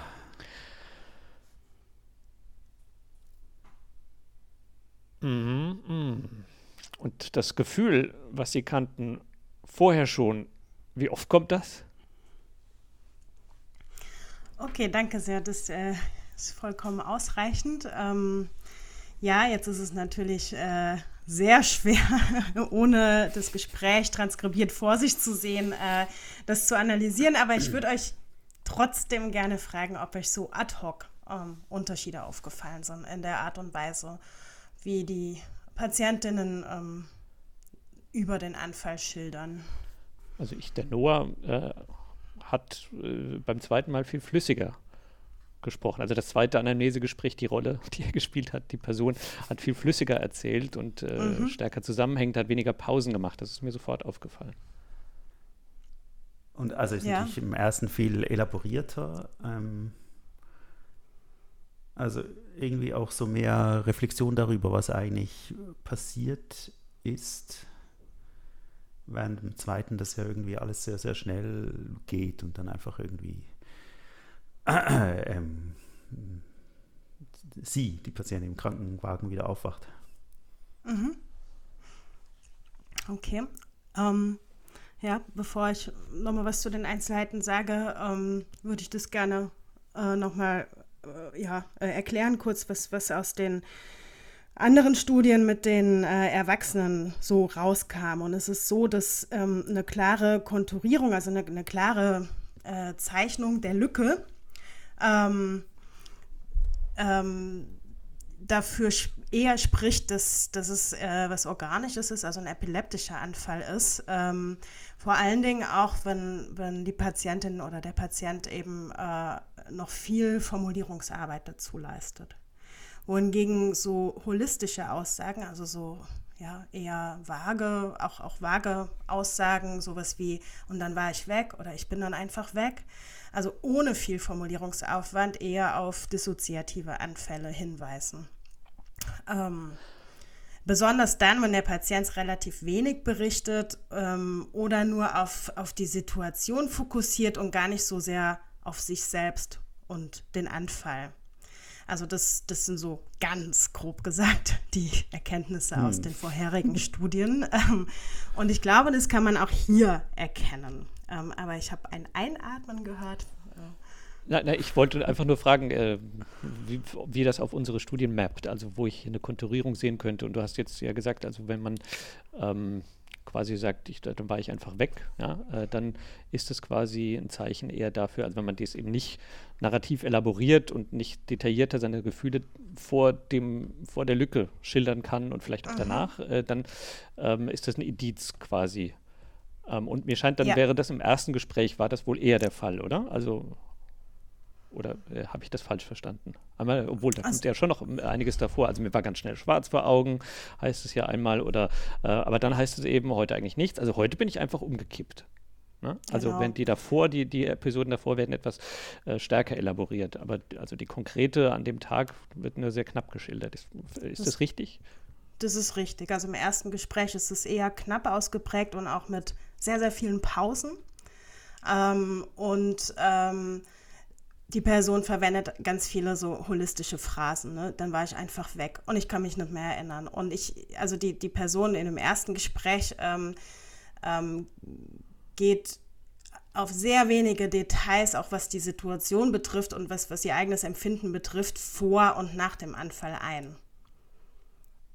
Also es ist, sie sagt ganz oft sowas wie, keine Ahnung, passiert mir öfters. Also sie markiert selbst mhm. so eine Unsicherheit und ähm, ja, äh, setzt zwar den Fokus auf das Zittern, also auf ein, ein Symptom, aber ähm, kann eigentlich von der eigentlichen Situation auch relativ wenig detailliert beschreiben. Und macht eben so, ähm, ja, zusammenfassende Aussagen wie, auch das passiert mir öfter und so. Ähm, und also das genau. heißt, dass dann äh, Patientin 1 ähm, eher eine dissoziative Störung vorhanden ist ist und bei der zweiten mhm. eine epileptische, wenn ich das jetzt richtig verstehe. Ja. Genau. Und okay. die zweite, ähm, die behält eben die, die, also die fangen ja, fangen ja beide mit einer Episode an durch die, durch die ähm, offene Fragestellung ähm, des Arztes.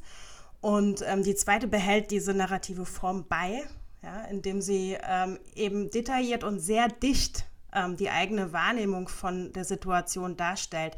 Das kann man, das habt ihr wunderbar vorgelesen und das, das kann man auch in, den, in dem Transkript da an den Gleichheitszeichen sehen, dass, dass eben sehr schnelle Anschlüsse ohne große Pausen ähm, passieren. Also sie kann sich sehr klar, die Patientin kann sich sehr mhm. klar an, an die Situation vor dem Anfall und auch an, an ihr ähm, körperliches Befinden vor dem Anfall und auch nach dem Anfall erinnern und, und das eben auch narrativ ähm, einbetten und erzählen. Ja, genau. Ich, mein erster Eindruck war ja, dass das erste Gespräch ähm, elaborierter ist, aber das stimmt eigentlich gar nicht. Dort, dort wird einfach mehr, ähm, eben mehr unterschiedliche Umstände oder, oder andere Episoden erzählt. Aber das stimmt beim zweiten, da wird eigentlich dieses, diese eine Episode viel, viel genauer ähm, erzählt und ist deswegen eigentlich elaborierter als das erste, obwohl das erste länger ist. Aber eben auch viele Pausen und Unsicherheiten und so. Ja, jetzt verstehe ich.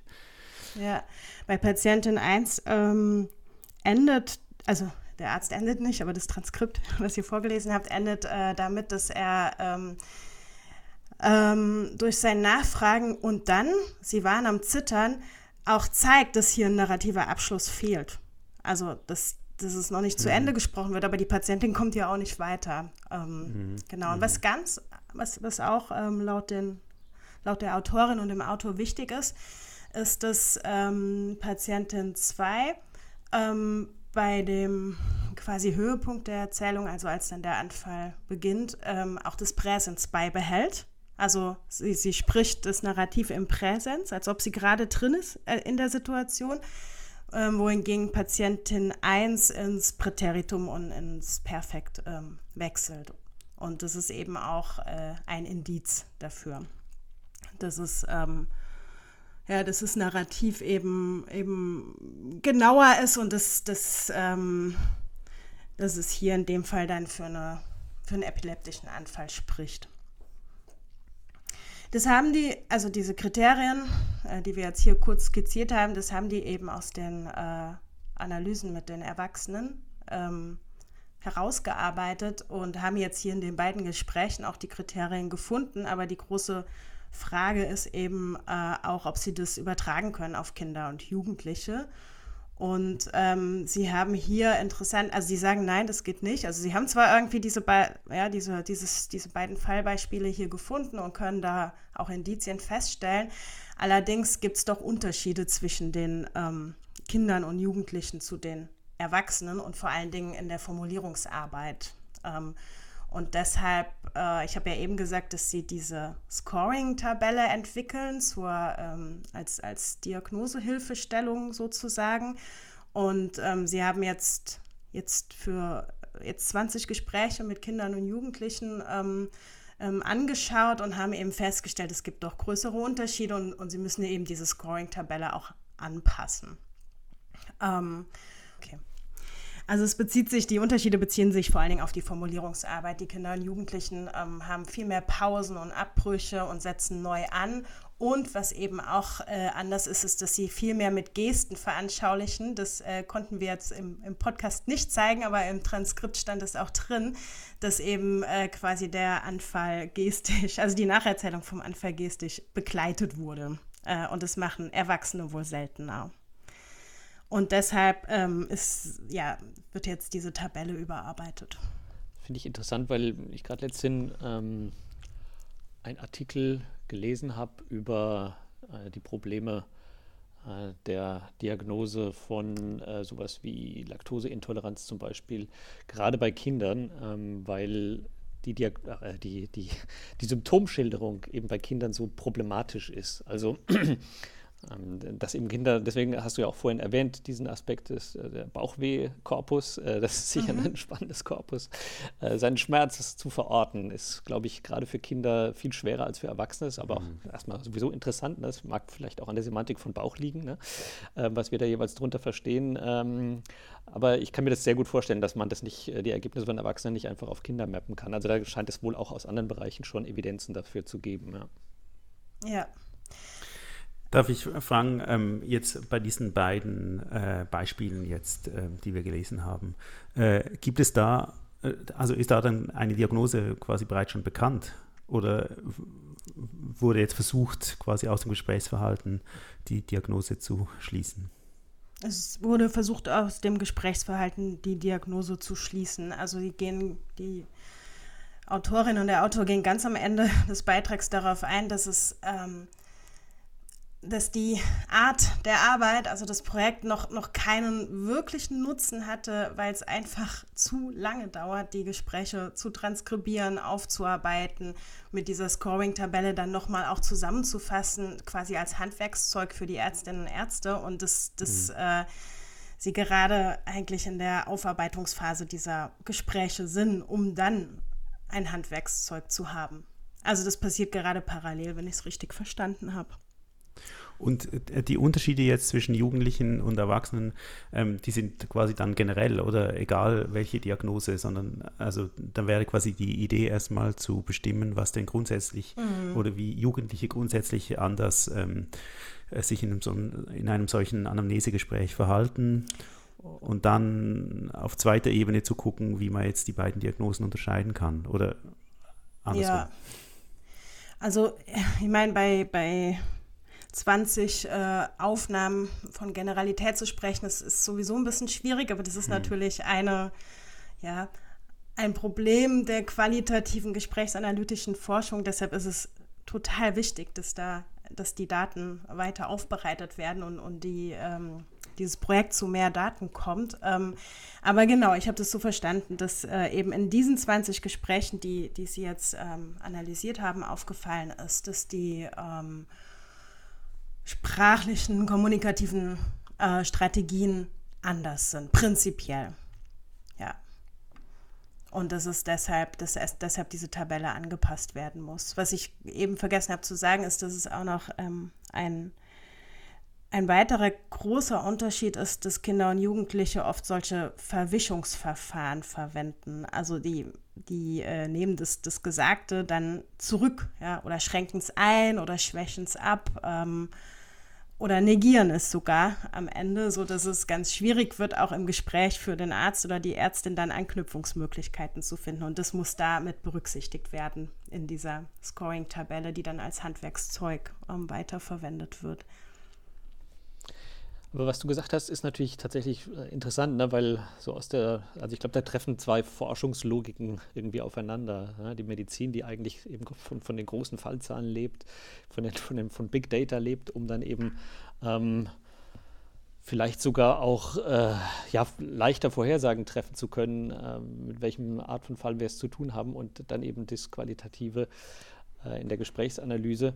Äh, ich äh, habe selbst Zivildienst im Krankenhaus gemacht und habe bei ganz furchtbar vielen Anamnesegesprächen zumindest dabei gesessen ähm, und musste oft auch irgendwie mitschreiben und solche Sachen. Äh, äh, deswegen ist das natürlich tatsächlich ein total spannendes Feld. Aber ich kann mir vorstellen, dass, dass äh, die Fallzahlen vielleicht tatsächlich zu gering sind, als dass äh, solche Ergebnisse anerkennend oder anerkannt würden innerhalb der Medizin, beziehungsweise eben als wie soll ich sagen, als Fakten gelten. Ne? Also so als, mhm. als Interpretationshorizont sicher, ja, als ähm, in der vielleicht gesprächslinguistischen Schulung für Ärztinnen und Ärzte, glaube ich, sogar sicherlich als Hintergrundinfo, aber so als hartes Faktum äh, fürchte ich, äh, wird schwer, das zu vermitteln, oder? Wie siehst du das? Ich weiß nicht. Oder äußern sich die mhm. Autorinnen und Autoren dazu? Ja, also ähm, ähm, jetzt zu der Generalisierbarkeit äußern sie sich nicht. Ähm, aber eben, dass es, dass es letztendlich in der jetzigen Form, im jetzigen Stadium der, dieser Projektarbeit eben ähm, Indizien sind, nicht, also nicht mehr und nicht weniger. Aber eben, was, was du eben auch gesagt hast, dass es eben auch darum geht, ähm, also sie haben jetzt schon viele Vorträge auch von einem medizinischen Publikum gehalten, machen viele interdisziplinäre Workshops mit den äh, Ärzten zusammen. Und es funktioniert dann so, dass die Fallbeispiele zuerst aus medizinischer und dann aus linguistischer Sicht beleuchtet werden, zusammen. Mhm. Und, ähm, äh, und dass sich da schon Indizien entwickeln, die ähm, die Ärztinnen und Ärzte dazu führen, ein bisschen frühzeitiger zu einer Diagnose zu kommen. Also das ist ja letztendlich der, mhm. der Sinn und Zweck der Sache auch. Ähm, und dass es auch darum geht, also mal ganz abgesehen davon, also von der, von der Diagnosestellung, dass es auch darum geht, den Ärztinnen und Ärzten bis ja, Strategien mitzugeben, wie sie, wie sie zu, zu, zu einem besseren, ja, wie sie zu einer besseren Kommunikation gelangen. Dazu gehört zum Beispiel, dass, dass am Anfang eine offene Frage gestellt wird und somit die Verantwortung für, für die narrative Darstellung in Patientinnen und Patienten Hand gelegt wird. Und das das kann man schon sagen auf Basis dieser Gespräche, dass ähm, durch die sehr offene Fragestellung am Anfang die Ärztinnen und Ärzte viel mehr Informationen bekommen, wie wenn sie das mit ihren geschlossenen Fragen machen, was ja eigentlich hm. üblich im medizinischen Kontext genau. ist. Gerade im Anamnesegespräch hat man auch die Fragen schon vorformuliert. Äh, oder zumindest die Punkte, die man abklappern muss. Ähm, ja, also hier sind ja die, die, die ähm, Anfangssequenzen immer, ja, dann erzählen Sie mal. Oder, mhm. oder das im zweiten Gespräch eben, vielleicht fangen Sie einfach mal mit gestern an. Sie können mal erzählen. Sehr offen, ja. Ja. Und eben, sie schreiben schon noch, dass es auf politischer Ebene, also dass es ihnen ein Anliegen ist, auf politischer Ebene zu zeigen, dass äh, so ein Gespräch eben, ein Arzt-Patient-Gespräch nicht nur zwischenmenschlich, also eine Qualität zwischenmenschlicher Art hat, sondern dass es eben auch, wenn man mehr Daten hat und wenn die Daten transkribiert sind, aufbereitet sind, als diagnostisches Instrument nutzbar sein kann. Also überhaupt dafür ähm, ja, ein Bewusstsein zu schaffen. Darum das geht an dieser Stelle jetzt auch schon. Also und ja. Naja, in zwei Jahren macht das dann äh, der Computer, dann äh, sprechen die zwei Minuten ins Mikrofon rein und dann macht die Computerlinguistik das alles, oder die Informatik machen das. das also Sie schreiben, im, Sie schreiben im Ausblick, dass Sie auch äh, an computerlinguistischer ähm, Forschung dran sind. Sie schreiben aber nicht mehr dazu, deshalb kann ich dazu nichts sagen, aber das vielleicht geht es ja in die Richtung. Kommentar, aber ja. Ja, aber das finde ich schon interessant, ähm, weil äh, eben, was ich, was, ich, was ich vorher meinte mit ähm, der automatischen Spracherkennung, oder? Die automatisch immer gerade sofort den Text in, in, äh, äh, normalisierten Text äh, konvertiert.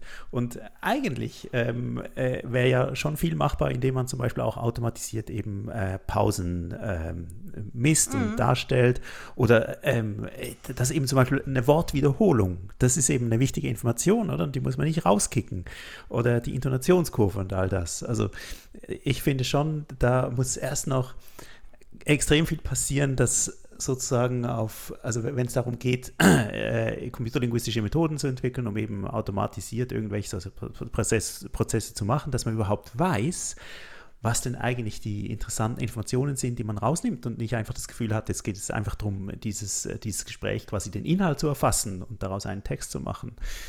Und deswegen also muss eben total viel passieren. Also einerseits die Forschung, die notwendig ist, die, die gesprächslinguistische, ähm, dann muss die Medizin mit solchen Analysen klarkommen und das irgendwie sinnvoll als Diagnoseinstrument einsetzen. Und wenn man dann an irgendeine Automatisierung denkt, dann muss auch da noch total viel passieren, dass die Technologie, die eigentlich zur Verfügung steht, so eingesetzt wird, dass man tatsächlich die Informationen aus der gesprochenen Sprache rauszieht, die man dann tatsächlich benutzt. Ja, und es müssen interindividuelle Unterschiede berücksichtigt werden. Also die. Ja, ja, ja, genau, klar. Das kann man dazu. Ja, ja. Ja, ja also ähm, Sie geben auch einen schönen Ausblick auf begonnene und geplante Projekte, sagen eben, dass es ganz wichtig ist, die, diese Scoring-Tabelle aufzuarbeiten, auch für Kinder und Jugendliche.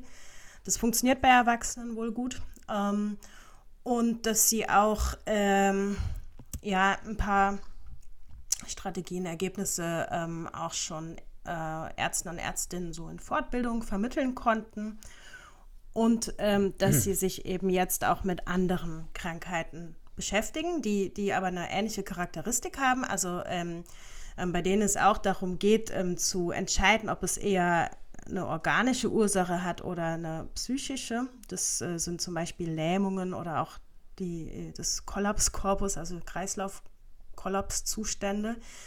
Ähm, aber auch, ähm, dass sie sich äh, genauer das, äh, die Daten zu den Bauchschmerzen bei Kindern anschauen. Das ist aber schwieriger, weil ähm, da sind die Ursachen, also ob es organisch ist oder psychisch hm. ist, äh, gar nicht so leicht hm. Ähm, hm. auseinander zu diffundieren, weil auch bei organischen Ursachen natürlich die Psyche hier eine große Rolle spielt. Ja, äh, und deshalb ist es äh, sehr spannend, sich das anzuschauen und zu gucken, ob es da auch Unterschiede gibt. Ja. Ja, toll. Also relevante Forschung. Mhm. ähm, relevante und schwierige. Aber noch viel Arbeit. Ne? Genau. genau. Noch viel Arbeit. Alle, alle relevante Forschung ist schwierig. Das werden wir jetzt ja, auch gleich hören beim Noah. Der Noah hat äh, seinen Beitrag betitelt mit der Boomer-Hymne Über sieben Brücken musst du gehen. Geschichten vom Wasserstoff.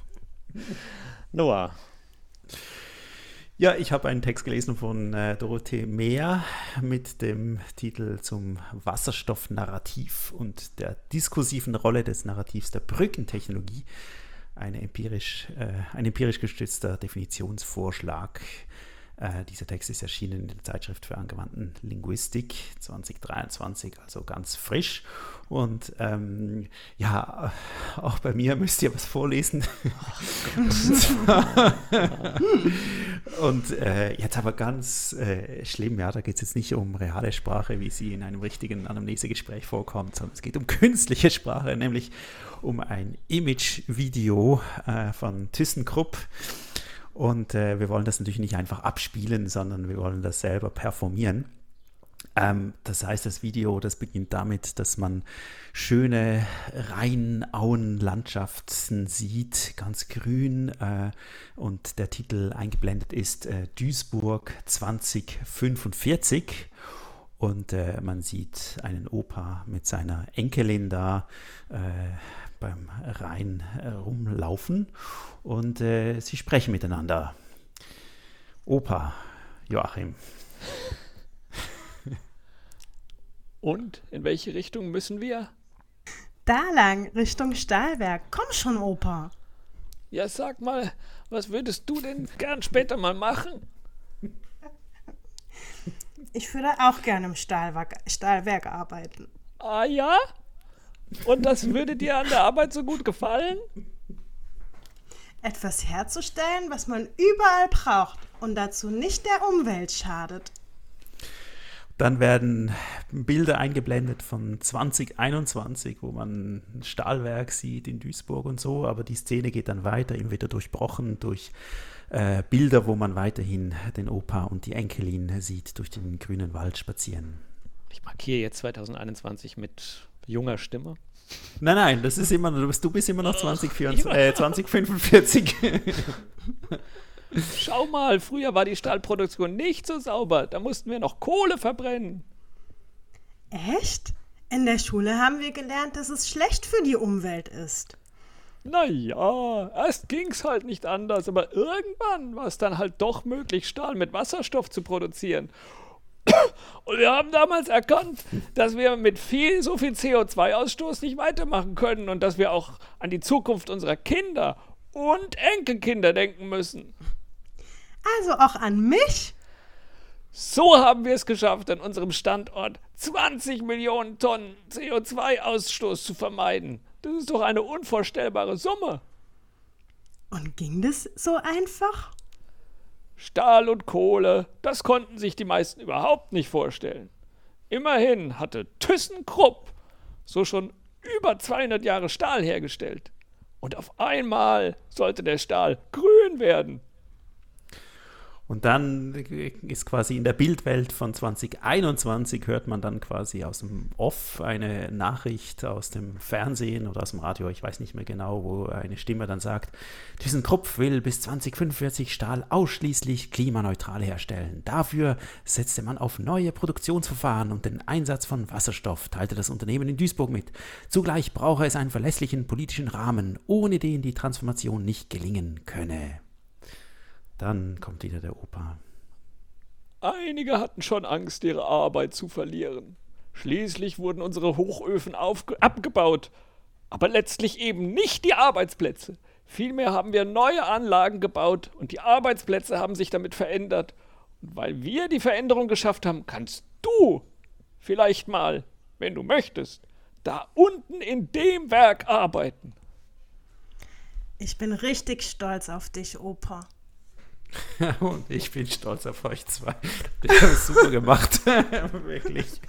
Sehr Warum nehmen wir nicht einfach die, die, die, die, Tonspur von dem Video? Das hätten wir doch einfach einspielen können. Hätte ich mich hier nicht nein, nein, nein, nein, machen. Ich, ich finde das eben gut, dass man das äh, extrahiert äh, aus äh, diesem ganzen äh, Klimbim mit diesem Video, was wir da haben. Ja, ähm, da äh, äh was wird da gemacht? Ist, also ist das, äh, da wird ja eigentlich etwas erzählt, oder? Oder was würdet ihr sagen?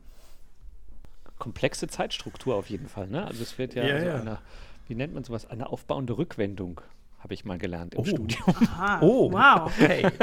okay, eine aufbauende Rückwendung, alles klar. Also ja, genau. Wir haben also ja, ja das Generationenverhältnis wird erzählt und wie die wie die heutige die, wie wir ja für unsere Enkelkinder die Zukunft retten. Und, und das Happy End wird ja eigentlich gleich schon mitgeliefert äh, ja. äh, mit der Geschichte, äh, dass jetzt eben die beiden durch eine schöne grüne Landschaft äh, spazieren können und es wieder schick ist, in der Stahlindustrie zu arbeiten, die total klimaneutral ist. Weil die Enkelin mhm. ja in der Schule gelernt hat, dass äh, eben die Umwelt wichtig ist. Ja, genau. Und ähm, jetzt, ich meine, das ist natürlich interessant, so, so in Videos und Material, ähm, zumal natürlich die Geschichte, die da erzählt wird, äh, ein bisschen eine Märchengeschichte ist, äh, weil, äh, ja, es wisst ihr ja natürlich, äh, Wasserstoff als alternative Energiequelle höchst umstritten ist und es gibt da Leute, die eben sagen, ja, das ist eine ganz wichtige Technologie, die uns hilft, ähm, äh, eben zum Beispiel in der Stahlindustrie einzusetzen und klimaneutral zu sein. Aber das Problem ist natürlich, um äh, Wasserstoff äh, herzustellen, braucht es unheimlich viel Energie. Und äh, deswegen ist die Energiebilanz äh, zumindest momentan äh, überhaupt nicht gut. und die ganze Technologie ist auch äh, eben steht immer erst am Anfang der, der Entwicklung, es ist ja sehr viel zu tun. Ähm, aber trotzdem wird genau äh, das erzählt und jetzt könnte man ja sagen, ja, das ist im Prinzip ein Narrativ, was wir hier sehen, also das Wasserstoffnarrativ, wo eben erzählt wird, Äh, Wasserstoff wird die Zukunftstechnologie sein, die alle unsere Klimaprobleme ähm, lösen wird in der Zukunft. Ja, und der Text ähm, von Dorothee Mehr ähm, befasst sich genau mit diesem Wasserstoffnarrativ und der Narrativbegriff ist ja nicht ganz unproblematisch. Ähm, es gibt sehr viel Kritik, äh, dass gerade aus der Linguistik, also Martin Reisigel zum Beispiel, äh, sagt, dass äh, in den öffentlichen Medien eben eine absurde Ausweitung des Narrativbegriffs äh, stattfinden würde. Wir sprechen überall gerade sofort von einem Narrativ. Ähm, Hätte man uns doch nur gefragt. Ja. Und auch, äh, meinen die ganzen Corona-SchwurblerInnen und Verschwörungstheorien und so weiter, die äh, benutzen den Narrativbegriff ja auch. Und mehr möchte eigentlich mm, sich stark machen für den Narrativbegriff und ähm, sagen, naja, aber es stimmt nicht, dass äh, in der Linguistik eben der Narrativbegriff nicht verwendet wird und verweist äh, auf äh, drei ähm, Arbeiten, ähm, die äh, den Narrativbegriff benutzen. Einer davon äh, von Joachim, Nicole Müller und mir. Erster. Schon älterer. genau. Und dann äh, von Spieß und Topinke und äh, von Gredel und Mell, äh, die alle eben versucht haben, den Narrativbegriff irgendwie fruchtbar zu machen in der Linguistik.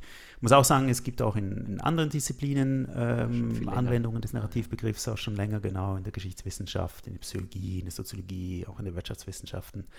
Ähm, ja, so das wird natürlich, obwohl, obwohl, wir früher, früher waren in der Linguistik, aber nicht die Ersten sind natürlich. Überhaupt nicht. äh, genau. Ähm, ja, und äh, mehr argumentiert, dass natürlich wichtig ist, äh, also es stimmt ähm, Reisigel zu, dass das Problem natürlich ist, wenn nicht definiert ist, was man mit dem Narrativ eigentlich genau meint, ähm, dass es dann natürlich überhaupt nichts bringt, äh, gerade auch aus einer diskurslinguistischen Perspektive äh, mit dem Narrativ zu arbeiten und fragt letztlich, okay, können wir eine Definition von Narrativ äh, hinbekommen, die tatsächlich nützlich ist, die uns hilft, äh, Phänomene besser zu verstehen. Und zeigt das eben anhand einer kleineren Studie äh, zum äh, Wasserstoff. Aber nur darf ich kurz da nochmal einhaken. Ja. Ähm, ich glaube, ne, also das, das, was du uns ja gezeigt hast, zeigt ja eigentlich das Potenzial von Narrativen. Ne? Also anders als jetzt eine logische Argumentation, können wir ja sagen, du hast das ja versucht, dann auch irgendwie logisch zu widersprechen, diesem Narrativ, äh, mhm. ist es ja erstens, ähm, fügt es sich so in Erzählungen ein, die wir alle schon kennen, so, ne? Also der Opa, der mhm. mit seiner Enkelin äh, spazieren geht und ähm, quasi sozusagen die Harmonie über drei Generationen in der Familie repräsentiert. Ne? Da hat man gleich eine emotionale Grundierung. Ähm, und äh, wir kennen eben diese bestimmten Narrative schon und äh, die halten wir auch deswegen für glaubwürdig einfach auch. Ne? Also das heißt, sie mhm. haben irgendwie eine, eine, narrative Evidenz erzeugen sie. Ja? Also als, als wäre die mhm. Erzählung, weil wir die eben schon in 100 Variationen schon mal gehört haben, als sei das irgendwie plausibel, obwohl die eben vielleicht gar nicht argumentativ unterfüttert ist. Ja? Und darin liegt ja eigentlich mhm. die, so, so die, die Kraft von diesen Erzählungen, die gesellschaftlich einfach so als ein bestimmtes Repertoire vielleicht vorhanden sind. Ich weiß nicht, wie du es dann jetzt fassen wirst. Ja, genau. Ähm, und also mehr ähm, macht den Unterschied oder versucht zu differenzieren, was ist denn eigentlich äh, Narrativ im Vergleich zu einer Erzählung? Mhm. Was sind die Gemeinsamkeiten und was sind die Unterschiede? Und greift da auch zurück auf eine äh, Definition, die Liebert, äh, Wolfgang, glaube ich, Wolfgang Liebert äh, liefert. Äh, äh, Wolf Andreas Liebert, genau. Ähm, und genau, also und, Liebert sagt, äh, eine Erzählung oder Narration ist eben ein raumzeitlich manifestiertes Gebilde. Das heißt, jemand erzählt jemandem etwas zu einem bestimmten Zeitpunkt an einem bestimmten Ort. Ähm, ein Narrativ dagegen ist eben ein kollektiv geteiltes Interpretationsschema, das eine Selbstbeschreibung und eine Situationsdefinition sowie ein Handlungsschema oder ein Plot enthält, in denen den Beteiligten Sinn zugeschrieben wird. Und ich glaube, das ist, das, das trifft einigermaßen das, was, was du vorher auch sagtest, eben, dass wir quasi ein kollektiv geteiltes Interpretationsschema haben, mit dem wir das lesen. Und das ist eben äh, dann ein Narrativ, äh, weil es da ähm, Akteure gibt, ähm, Probleme gibt und ein, ähm, ja, eine bestimmte Form von Handlung, ähm, äh, was eben in einem Plot äh, verwurstet wird. Und das passiert eben oder das oder uns, ähm, uns begegnet äh, dieses Narrativ eben immer wieder in unterschiedlichsten Formen und nicht nur in einer Erzählung, sondern wir können das hier in diesem Video angeteasert sehen. Ähm, wir sehen das aber eben auch, wenn wir irgendwelche Zeitungsartikel lesen, Werbebroschüren, was auch immer, ähm, haben wir quasi Bruchstücke, die äh, äh, letztlich auf dieses Narrativ äh, zurückzuführen sind oder wo eben dieses Narrativ uns hilft, die genau so zu lesen. Ich denke gerade an die Werthers echte Werbung zum Beispiel. Wo das Mädchen weint und der Opa gibt dir dann ein Werthers ja, echte, weil ja, seine ja, Oma genau. das Stimmt, Auge gegeben. ja. Ja, Ja, ja, genau. genau. Aber auch eine Ver Ver Verwicklung sozusagen, weil das Kind weint und dann wird es aber eine, Ja. auch eine positive Wendung. Und ja. Genau, genau.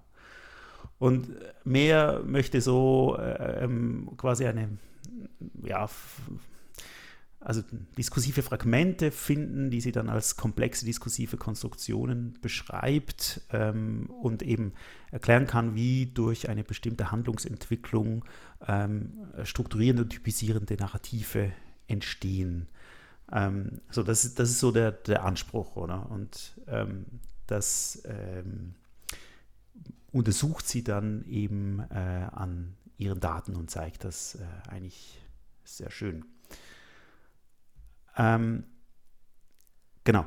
Und was ich noch interessant finde, ähm, sie, also sie, sie guckt sich dann eben auch die Studien an, also die, die wir gemacht haben, wo wir sehr korpslinguistisch vorgegangen sind ähm, und quasi sprachliche Merkmale, lexikalische Muster gesucht haben, die wir dann eben gelesen haben als ähm, Teil eines Narrativs. Äh, ähnlich äh, machen das auch ähm, Gretel und Mel. Und äh, sie ähm, mehr äh, möchte davon ein bisschen weg, also dass sie quasi nicht sich einfach nur oder, oder quasi nicht lexemorientiert äh, arbeitet, sondern ähm, sie befindet sich dann schneller auf einer metaphorischen Ebene und arbeitet eigentlich mit Isotopie-Ebenen. Ähm, also das heißt, äh, jetzt anhand eben dieses Videos beispielsweise, das wir nachgespielt haben, ähm, da äh, sagt sie, okay, also es gibt, und das ist alles wichtig eben für eine Geschichte, oder es gibt eine Zeitspanne, äh, das heißt, es gibt eine Gegenwart und es gibt eben projiziert erzählt eine Zukunft, wie sie sein könnte, 2045. Es gibt einen Ort, nämlich Duisburg, das Ruhrgebiet, ähm, wo eben auch eine bestimmte Industrie ist, bestimmte Menschen leben. Äh, Es gibt äh, einen Akteur, eine Akteurin, ähm, nämlich Großvater und die Enkelin, aber natürlich auch äh, ThyssenKrupp, die Firma, wo ja auch eben auch betont wird im Text, wie traditionell die da ist und eben schon lange ein führendes Unternehmen sei im Ruhrgebiet. Und äh, dann gibt es eine Handlungsentwicklung, ähm, nämlich äh, die Abwicklung der fossilen Stahlindustrie durch äh, eine klimaneutrale Wasserstoffindustrie, die eben ein klimaneutrales Leben ermöglichen würde. Also das ist das, was passiert. Und dann äh, zeigt sie, ähm, dass es so Oppositionspaare gibt, ähm, also äh, eben Wasserstoff oder nicht Wasserstoff, also heute, also heute in der Zukunft 2045 haben wir Wasserstoff, äh, in der Gegenwart eben nicht. Ähm, es ist eben klimaneutral oder nicht. Ähm, die Zukunft ist grün äh, versus äh, eben die Gegenwart grau ähm, und äh, die Existenz von Hochöfen und dass da so eine Isotopie-Ebene damit besch ähm, beschrieben wird. Und dann finden wir eben sprachlich bildliche Mittel, Mittel, also Metaphern, grüne versus graue Landschaften. Also man sieht eben 45 ganz viele schöne grüne Bäume und äh, das schöne Wasser des Rheins und so weiter. Ähm, und äh, der Spaziergang der zwei Generationen zusammen ähm, und ähm, eben der Abbau der, der Hochöfen, was, was gezeigt wird, wie die jetzt eben nicht mehr da sind. Und sie würde dann beschreiben, dass eben das Narrativ äh, dahinter so zusammengefasst war, werden kann. Der Aufbau der Wasserstoffindustrie kann allen Widerständen zum Trotz den Weg in eine klimaneutrale, gute Zukunft ermöglichen. Das wäre quasi das, das Hauptnarrativ, wo sich das alles unterordnet. Warum macht sie das? Also was ist so das Ziel? Ist es, also geht es darum, äh, die Narrative zu charakterisieren und linguistisch zu beschreiben oder geht es darum, auch zu, zu schauen, wie solche Narrative vor allen Dingen auch in der Werbung oder sowas funktionieren? Also mit dem Beitrag möchte sie eigentlich ähm, genau definieren, was sie unter einem Narrativ versteht und wie das diskurslinguistisch genutzt werden kann, dieses Konzept, und möchte eben zeigen, dass es, ähm, dass es hilft, dass es quasi ähm, bestimmte Phänomene besser beschreibt als das, was man sonst in der Diskurslinguistik macht. Ähm, und sie macht das jetzt einfach exemplarisch an ein paar Texten, äh, die sie diskutiert und eben an diesem Video, aber dann bringt sie eben zum Beispiel auch ähm, ein Bild, äh, das in der SZ äh, verwendet worden ist, ähm, äh, für, ich glaube, ein Themen, weiß gar nicht, ob es irgendwie also irgendwie eine Illustration zu quasi Beiträgen über, über Wasserstoff äh, und so. Und äh, macht da quasi eine Bildanalyse, wo eben zum Beispiel ähm, das Blau des Wassers äh, prominent ist und wo quasi mit H2, dem Wasserstoff, die Nähe auch äh, chemisch zu H2O hergestellt wird und gleichzeitig ähm, dem großen H von H2 äh, ein, ein, ein Tankschlauch äh, angefügt ist, äh, so dass und, und sie argumentiert da, da wird eben werden auch Bruchstücke dieser Erzählung geliefert oder dass eben das blaue Wasser, das kühlt eben äh, die äh, Hitze äh, der Klimaerwärmung und H2 ist eben ganz nah am Wasser dran, auch chemisch und ähm, weil wir es tanken können, ist es eben auch für uns als Konsumentinnen und Konsumenten äh, nützlich, weil wir das Auto betanken können. Und sie zeigt dann einfach, dass eben äh, das quasi multimodal sich feststellen lässt, dass äh, wir immer wieder Bruchstücke dieses Narrativs finden äh, und dann eben auch in journalistischen Texten oder in Statements von äh, Personen äh, dazu. Ähm, genau. Und dann schlägt sie eben äh, ihre Definition des Narrativbegriffs vor und ja, argumentiert, dass mit diesem Narrativbegriff dann eben äh, solche diskurslinguistischen Analysen gemacht werden können. Und können nur, findest du es überzeugend? Also ich finde schon, äh, also was ich, was ich sehr überzeugend finde, ist, äh, wie sie argumentiert, dass der Narrativbegriff tatsächlich hilft, ähm, eine andere Art von Diskursanalyse zu machen oder dass wir quasi einfach noch eine, eine weitere Analyseebene haben, die, glaube ich, besser verstehbar machen, ähm, äh, wie äh, eben bestimmte Topoi, Metaphern verwendet werden, ähm, in Kombination mit bestimmten Akteuren, ähm, bestimmten Orten und in eine zeitliche Struktur gebracht werden und so ähm, äh, eben eine Art große Geschichte erzählt wird, wo es reicht, dass ich immer wieder durch kleine ähm, Trigger äh, diese Geschichte aufrufen kann. Also das erinnert dann, finde ich, an ein Frame-Konzept, wo man auch sagt, okay, ich, es eröffnet sich ein ganzes Frame dadurch, aber ein Frame ist eben etwas, das irgendwie äh, eher stabil ist und das Narrativ zeigt eben, ja, es passiert eine Entwicklung.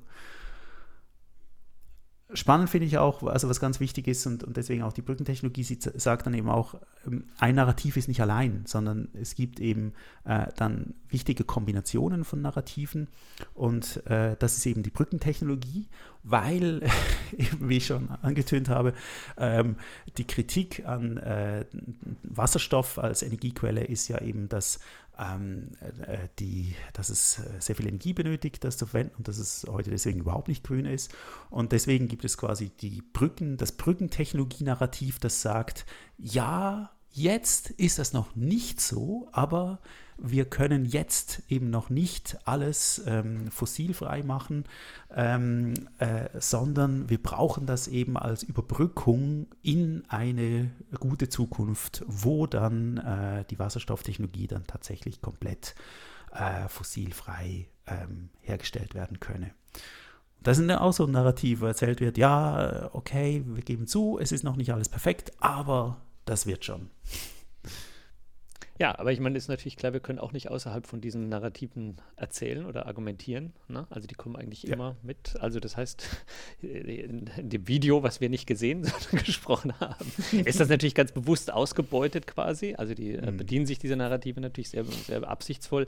Ähm, aber das tun natürlich beispielsweise äh, schon in ihrem Namen, die letzte Generation tut das natürlich auch. Ne? Also ähm, ja. die ruft natürlich auch apokalyptische ja. äh, Narrative auf und so weiter. Mhm. Und ähm, das,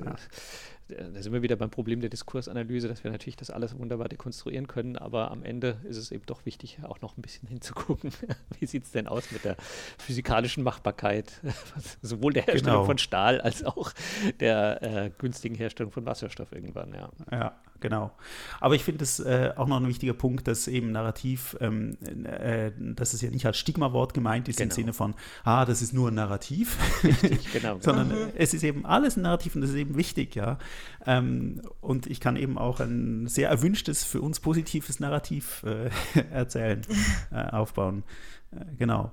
Äh, ähm, noch zum Schluss mal kurz erwähnen, was ich noch spannend finde, weil sie bringt dann den Dispositivbegriff äh, noch mit rein von Foucault und betont eben, dass ähm, ein, quasi so ein Dispositiv ja eben nicht nur quasi aus dem Gesagten, äh, aus Aussagen besteht, sondern eben auch ähm, aus Akteuren, aus Institutionen, aus Bauten und so weiter.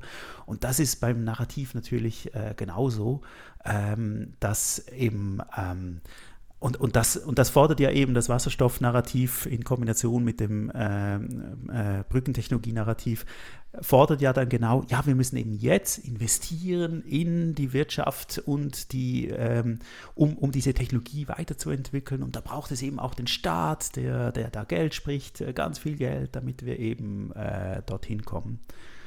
Ähm, ja, und genau, das ist also dann eigentlich einfach nur Sprache, sondern eben eine eine Kombination von allem. Ja, genau. So viel zum. Also wir haben es ja schon immer gesagt, oder? ich weiß nicht, ob das schon immer. Aber so ähnlich schon. Ja, nein, ja. nein, nein. nein. Alles große. Genau. Nein, aber ich also, finde, äh, es ist ein sehr schlüssiger Beitrag und natürlich, ich mhm. finde, jetzt ist, äh, muss man gucken, was die Empirie zeigt. Also sie hat jetzt das irgendwie an 200 Texten irgendwie die erstmal begonnen auszuwerten und spricht eben an, ja, äh, wie wichtig jetzt eben auch korpuslinguistische Analysen sind äh, und so weiter. Mhm. Ähm, ich meine, ich komme ja aus Japan. In Japan ist ja, hat ja zumindest bis vor kurzem noch äh, voll auf Wasserstoff gesetzt. Ne? Also auch mhm. durch die Insellage mhm. viel mhm. einfacher. Aber mh, mal sehen, was daraus wird. Also ich glaube, das ist natürlich tatsächlich noch nicht das letzte Wort gesprochen, was, ob wir wieder eine zentralistische oder eine zentralisierte Infrastruktur kriegen mhm. ähm, oder ob wir eine dezentralere Infrastruktur kriegen mit äh, Kraftwerken auf jedem Häuserdach. Ne? Das wird sich dann zeigen. Ja. ja. ja. Mhm. Oder ob sich das irgendwie kombinieren lässt für. Mal sehen. Aber gut, das wird sich finden. Ja, sehr schön. Ich würde sagen, äh, wir kommen zum dritten Thema und äh, Joachim mit den Haaren, das beschäftigt dich irgendwie. Oder? ich weiß gar nicht. Ich bin einfach, ich dachte, ich mache was für die leichte Muse. Ich habe ja, äh, wir haben jetzt so ernste Themen wie irgendwie, ja, Anamnesegespräche und Diagnostik und äh, mal wieder Klimawandel zum Glück. Das finde ich natürlich total schön, dass wir äh, äh, den Klimawandel Darf man das noch sagen? Also ähm, die Klimakrise. Die Klimakrise. ah, und, und übrigens, also ja. äh, ich, sorry, das muss ich noch kurz gerne, sagen, gerne. dass ja gestern in der Schweiz jetzt eben das Klimagesetz ja. äh, angenommen worden ist. Äh, Stimmt. Über 60 Prozent äh, der Stimmen, ja. Und also da bin ich schon nach dem versenkten CO2-Gesetz vor zwei genau. Jahren. Das war toll. Ja. Sehr erleichtert, dass wir jetzt wenigstens so weit sind. Ja, aber das nur, äh, um meine Freude Ausdruck zu geben. Aber jetzt kommen wir zu den Haaren. Da wird das mit der Freude gleich zurückgehen. Denn es gibt ja doch, äh, ja, sagen wir mal so, gewisse Personen in unserer Crew, die an gewisse Orte nicht mehr hingehen müssen oder auch nicht mehr können. Und äh, um diesen Mangel ja an lebensweltlicher Erfahrung nur äh, vielleicht auszugleichen, zu kompensieren, habe ich eben dieses Thema gewählt und noch dazu mit Schweizbezug. Also, das ist äh, super. Ja, wie heißt denn, wie heißt denn dein Friseur, Sandra? Mein Friseur heißt Cutwork. ja. Das ist großartig. Nicht schlecht, ja. Und ich habe am Samstag einen Termin. Also ich gehe noch zum Friseur. Sehr gut. Also ich, Full Disclosure, der letzte Friseur, den ich besucht habe, der hieß Willy Wolf. Der, der, der, der, war in Heidelberg und äh, ich bin am Ende auch nur noch aus sozialen Gründen hingegangen. Eigentlich hat sich nicht mehr gelohnt. und als ich dann weggezogen bin, äh, habe ich das dann selbst in die Hand genommen. Das war also nur dich frage ich gar nicht, oder? Oder hast Nein, du noch einen Friseur?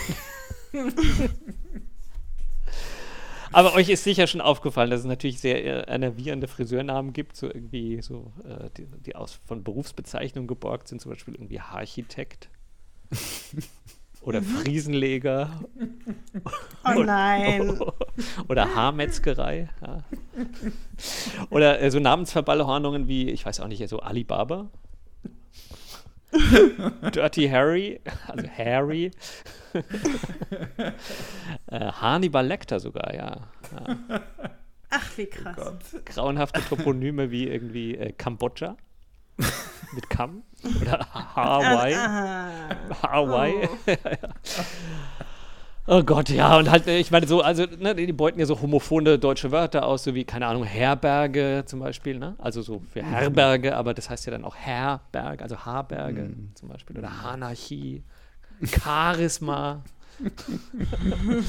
und ne, sowas wie du gerade gesagt hast, so Come Together oder Welcome ist auch gut, oder hier äh, Wortspiele wie Katastrophe mit Kat. Kathedrale. Schön fand ich auch Kaiserschnitt oh Gott. Aber auch zeitgeschichtlich, das habe ich gefunden, Lockdown zum Beispiel. ist auch super, oder? Na gut, also äh, wir wollen jetzt nicht äh, uns hier amüsieren. Angesichts dieser, dieses wirklich großen Überschusses an Kreativität fragt sich natürlich, wie groß ist eigentlich dieses Problem wirklich und was kann man dagegen tun? und, und, natürlich lässt uns die Linguistik hier nicht alleine. Sie gibt uns Antworten in der Person von Martin Pavia Smith, ähm, der einen Aufsatz geschrieben hat mit dem Titel Cutting Across Linguistic Borders, Interlingual Salon Names in Plurilingual Switzerland. Und Martin Pavia Smith ist oder äh, war Lecturer an der Massey University in äh, Neuseeland und äh, hat seinen PhD von der Victoria University in Wellington und ist wohl in der Schweiz. Ähm, und äh, in diesem Aufsatz geht es eben im Prinzip um interlinguale Wortspiele. Ja, also die sich eben in den Namen von Schweizer Friseursalons finden. Und ähm, wie ihr vielleicht wisst, gibt es in der Schweiz, wie viele Sprachen werden in der Schweiz gesprochen, Noah? Ganz viele. Danke, die Antwort wollte ich hören. Ah, sehr gut. Es sind natürlich viel mehr, aber es gibt eben vier Nationalsprachen, die sind? Äh, warte mal. Äh, Deutsch. Italienisch, Französisch, Romanisch. Ja, und Deutsch ist ja vier, auch noch. Fünf Idiomen. Ja, ja. ja genau. Deutsch ist ja auch noch dann irgendwie durch die Chaos. vielen Dialekte äh, nicht überall standardisiert und auch äh, im, öffentlichen Leben häufig nicht standardisiert. Ähm, und auch auf Beschriftungen, ne? Also, und, und äh, wie, wie, wie, wie, wie nennt man äh, den, den Friseursalon oder den Friseur bei euch, Noah? Der Coiffeur. Ja, ne? genau. Und in Mannheim, wie sagt man da? Sandra, gibt es da irgendwas Spezielles? Ne? Ich glaube nicht. Also ich sage Friseur, aber das. Äh, hm. Ich habe äh, in Mannheim ein bisschen gegoogelt, da habe ich gefunden, haarscharf und bildschön gibt es zum Beispiel einen Laden. und Hartistik gibt es auch Hartistik. Ja, das habe ich schon gesehen, ja. Hm. Und die Notaufnahme gibt es auch, also für Ernsthaft? Samstagabend auf, ich weiß es nicht. Ja, ja Friseur-Notaufnahme. So, keine Werbung da. Gut, oh, Entschuldigung. Gut zu wissen. Also gut, wir haben den Coiffeur oder Coiffure gibt es auch. Ähm, und äh, die werden eigentlich in allen, aber in allen, äh, behauptet jedenfalls der Artikel, ist das, kannst du das abbilden, in allen Sprachen in der Schweiz, äh, in allen Sprachregionen werden diese Ausdrücke für Friseurläden benutzt. Noah, ist das? Würdest du dem zustimmen? Also ehrlich gesagt, für, für ähm, den italienischsprachigen äh, Teil bin ich gar nicht sicher. Aber ja, mhm. wenn das so ist. Ja, also steht im Artikel. Deswegen. Dann. ja, es gibt aber natürlich auch andere einschlägige Begriffe wie eben äh, Salon, Studio, Atelier Mhm. und solche Sachen äh, sind natürlich äh, sozusagen pff, über die innerschweizerischen Sprachgrenzen wahrscheinlich eher aus dem Französischen entlehnt. ja. Okay, also jetzt interessiert sich der Autor für Namen von Friseurgeschäften oder Hair Lounges oder wie auch immer, äh, in denen eben mehrere Sprachen vorkommen. Und er möchte gerne wissen, was man aus diesen Namen über die Identität der NamensgeberInnen lernen kann. Und äh, da sucht er natürlich so einen theoretischen Bezugsrahmen, der einerseits Mehrsprachigkeit und Sprachmischung irgendwie integriert und andererseits eben auch der einen Zusammenhang zur Identitätskonstruktion hat. Und dann, ähm, und da, diesen Bezugsrahmen findet er im Konzept des Metrolingualismus. Mhm. Was ist das? Ja? Das muss man, glaube ich, erklären. Achso, Und ich, dachte, ich wollte weiß jetzt dazu nicht. ansetzen, zu erklären. Ich hatte gehofft. Nein, okay. Nee, ich meine, ähm, Nein. das ist also ein Konzept, das in, äh, interessanterweise eben ähm, durch Forschung unter anderem in Japan, in Tokio entstanden ist. Ähm, und äh, die Idee dabei ist, dass, äh, dass so Konzepte wie Monolingual äh, oder Bilingualismus und Code-Switching und so, die setzen halt voraus, dass die Leute mit fertigen Sprachen operieren, die sie dann halt mischen können, so quasi. Ne? Und im Gegensatz dazu ähm, versuchen die halt so diese, dieses Konzept der diskreten Sprache äh, oder die Leute, die eben diesen Kon das Konzept des Metrolingualismus geprägt haben, also Otsuji und Pennycook, ähm, äh, so diese Idee von, ähm, von diskreter Sprache äh, ja, also einfach schwach zu machen äh, und äh, im Gegensatz sprechen die halt eher oder fokussieren die halt dann eher auf irgendwie spezifische sprachliche Merkmale oder Stile oder sowas ähnliches. Ne? Also ähm, und äh, es zieht also auf Arten und Weisen, wie Menschen mit also auch unterschiedlichen gemischten Herkünften und Identitäten äh, Sprache nutzen, um diese Identitäten dann eben ja, spielerisch auszuhandeln. Also so typische Beispiele sind irgendwie so französische Restaurants in Tokio, wo dann halt irgendwie alle möglichen Sprachen gesprochen werden, ähm, um halt äh, so Kennerschaft beispielsweise oder, oder Savoir-vivre oder sowas zu inszenieren. Also unser Pavois, äh, ich neige jetzt immer dazu, den Französisch auszusprechen, Pavia Smith find, findet, dass äh, eben diese Namensgeberin von Haarstudios eben auch eigentlich äh, ihre linguistischen Kompetenzen aus mehreren Sprachen, ja, die können ganz unterschiedlich sein, diese Kompetenzen natürlich, ne? die sind nicht alle irgendwie französischsprachig oder sowas, aber eben trotzdem als Ressource einbringen, ja, um unterschiedliche und auch unterschiedliche sprachliche Ebenen be benutzen, um dann eben solche mehrsprachigen Wortspiele äh, zu machen und lustige Effekte zu erzeugen, aber eben nicht nur das, sondern eben auch eine bestimmte lokale oder professionelle Identität damit zu inszenieren oder zu stilisieren. Ja, also so, das Mhm. ist, äh, ich weiß nicht, ne, ob man das jetzt wirklich braucht, diesen theoretischen Überbau, lasse ich mal dahingestellt, aber ähm, ich fand das ein äh, interessantes Konzept, das wir auch gerne mal einführen konnten, finde Ja. ich. Ja. Ja. Friseurladenforschung gibt es natürlich schon äh, en masse in der Linguistik, ist ja klar, ist ein total wichtiges Feld. äh, und er referiert auch die also breite englischsprachige Forschung äh, zu, zu Namen von Hairsalons. Kann man vielleicht auch zu nachlesen. Ich weiß auch nicht, also ich meine, natürlich typisch sind Namen von Personen beispielsweise, äh, also dass man halt irgendwie hat Studio No- Noah zum Beispiel oder sowas, ne? Oder eben, dass man auf das Gebäude oder den Straßennamen oder die Hausnummer irgendwie Studio 64, keine Ahnung, sowas hat. Ähm, oder äh, dass man Namen hat, die auf geografische Orte hinweisen. Ähm, zum Beispiel in Mannheim gibt es Vianis Friseure Mannheim. Ähm, dann auch, dass man Verbindungen zu anderen Teilen der Welt behauptet, ne? also Coiffeur Paris, wenn man sich so nennt. In, in meiner Heimatstadt Großauheim ist das natürlich äh, also faktisch vielleicht Das nicht ganz faktengebunden. Ja, äh, genau. Und dann gibt es natürlich viele euphemistische Bezeichnungen, wenn man sich so Hair-Designer nennt. Ne? Das ist ja auch Mhm. beliebt. Äh, gibt natürlich dann auch, also Wortspiele, pfiffige Namen werden, wird das in der, in der anglistischen Forschung genannt, also so irgendwie halt Wortspiele wie Hawaii oder sowas, ne? Hatten wir ja schon. Mhm. Und ähm, aber auch Sachen, die auf Kundentypen hinweisen, natürlich den Herrensalon ähm, oder Mhm. den Barbershop, der eher, glaube ich, für, für Männer äh, ist. Und äh, es gibt aber auch so Nachahmungen von Unternehmen, ja? so wie und Co. oder Company oder Unlimited und so weiter. Und dann natürlich auch viele Sachen in der Rechtschreibung. Können natürlich auch gemischt auftreten, so wie GmbH zum Beispiel. Also originelle Dinge.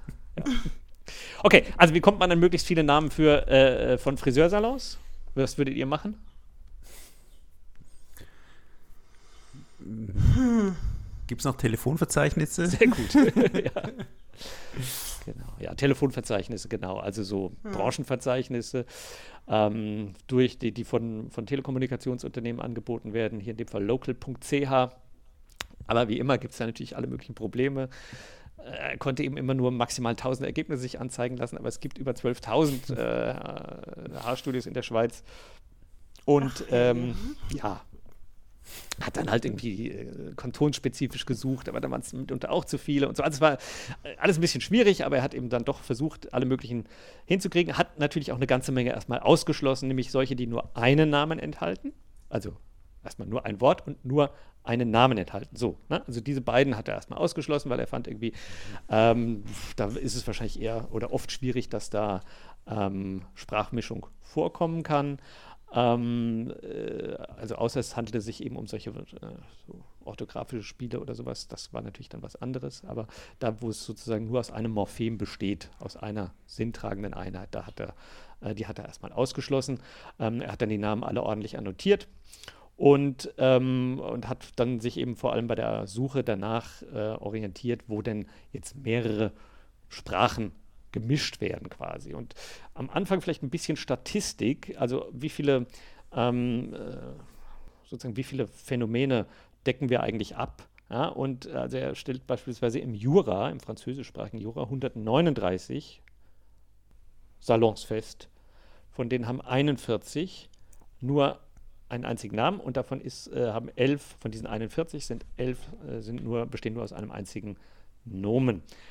69 sind monolingual französisch, also 50 Prozent. Ne? Vorher die 41 mhm. waren 29 Prozent und da sieht man schon, ähm, es sind schon relativ viele monolingual erstmal. Ne? Fünf sind monolingual Englisch, fünf sind Englisch oder Französisch, also da sind beide Interpretationen möglich und 19 enthalten mehrsprachige Wortspiele. Das sind immerhin 14 Prozent. Ähm, und ähm, also äh, immerhin, sage ich mal, bei, bei äh, 12.000 sind das dann schon, sind 14 Prozent beispielsweise schon eine ganze Menge. Ne? Mhm.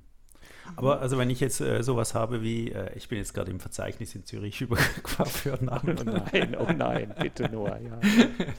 Also Coiffure, Coiffure Nouvelle, äh, das wäre jetzt nicht ein Ein-Wort-Name, weil richtig. Coiffure auch mit dabei ist, oder? Genau. Dass ich es richtig verstehe. Ja, ja, okay. Ja, wäre aber jetzt einfach monolingual Französisch. Hm? Ja. Und ja. Äh, käme jetzt, aber weil es Zürich käme ist, nicht, vielleicht eben ja. schon in Frage, aber es findet sich eben kein Wortspiel. Weswegen, oder? Würde ich jetzt nicht ja. sehen. Nee. Ne? Nein. Also, wäre okay, und er äh, guckt sich jetzt diese äh, also ähm, an, genau, äh, diese äh, unterschiedlichen weiß nicht, 1300 insgesamt und ähm, identifiziert darin eben mehrere Strategien wie hier sozusagen Sprachen gemischt werden. Und das Erste, das finde ich eigentlich schon etwas fragwürdig, aber ist die Übernahme, äh, also, also das heißt, dass man in die Namen ein, ein, ein, ein kritisches S, also ein Apostroph S aus dem Englischen einbaut. Also beispielsweise Aha. eben Elsies Haaratelier. Aha. Ja, und dann mhm. macht man eben bei Elsie Apostroph S Haaratelier. Ja, das machen ja alle. Oder Danis Hoher Trömli. Trömli, genau. Oder Guidos Coiffeur. Ist das vielleicht ja. der Kollege aus dem deutschen Seminar? Wahrscheinlich, ja, ja. Grüße gehen raus an Guido Seiler. So, ähm, äh, also kann man natürlich fragen, ist das, äh, ist das wirklich ja. Das ist Schweizer Standard.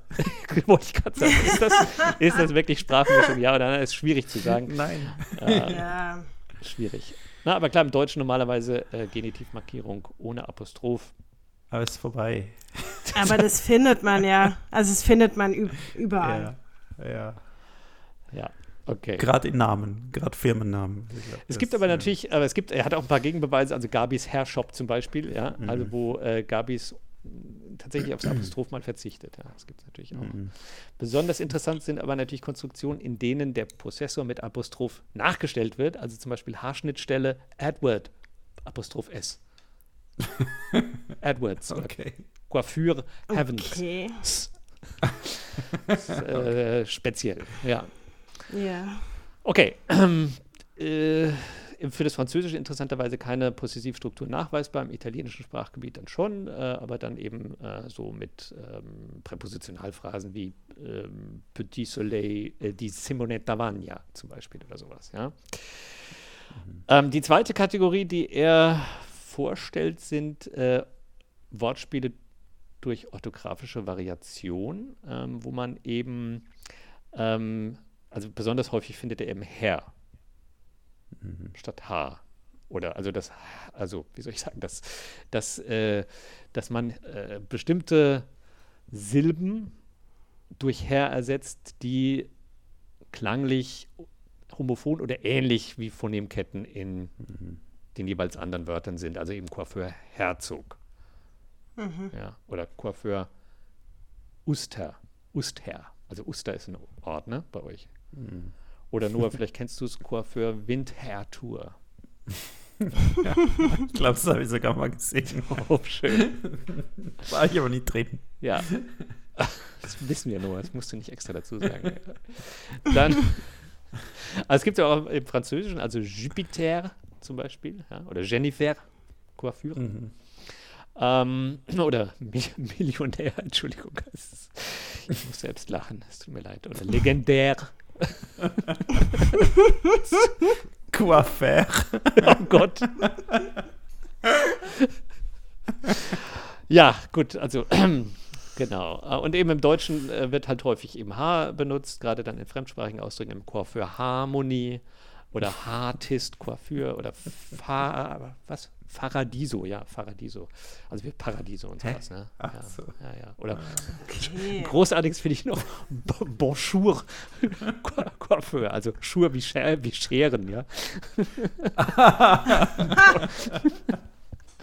Okay, gut. Also das war jetzt orthografisch, äh, aber das gleiche her wird natürlich auch zur morphologischen Ersetzung verwendet. Also wir haben zum Beispiel hervorragend, ja, und da haben wir die Vorsilbe quasi äh, her ähm, oder vorher, nachher. das gibt's, äh, stellt er auch wiederum fest, er sagt da eben, das wäre italienisches Eria oder spanisches Eria, ja, wenn wir was haben wie Styleria her. Ja, oder, mhm. oder Coiffeteria oder Lockeria. ja. ähm, kann man wahrscheinlich schon als äh, ja, als Sprachmischung bezeichnen, aber ich könnte man dann natürlich auch sagen, die Döneria wurde ja in Deutschland erfunden. Also. Ja, genau. ja, und dann haben wir die lexikalische Substitution, also wo ein ganzes Wort ähm, ähm, sozusagen ersetzt wird und dann ist es dann aber äh, quasi ganz ähnlich. Ne? Also wir haben dann zum Beispiel eben Courant d'air, also der, Luftzug, ja, oder nu mhm. Nouvelle Air, also die neue Ära, aber auch das neue Haar, also ne, wo man dieses Wortspiel mhm. hat.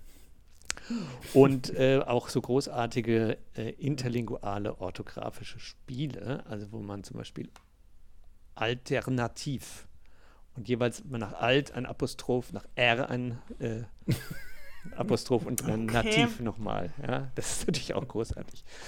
Oder coiffit, also von coiff, der Imperativ von schneiden, ne? und dann Aha. bedeutet das eben so cut it, coiff it, ja. mhm. cut it. Ja, ja. Ja.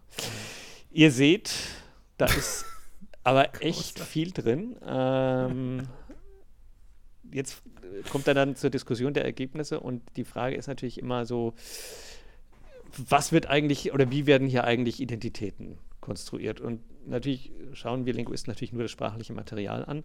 Und ähm, er sagt eben, man könnte jetzt sagen, einerseits ist es eine Repräsentation, oder das wäre der, der schnelle Schnitt, äh, der schnelle Schritt, Entschuldigung, äh,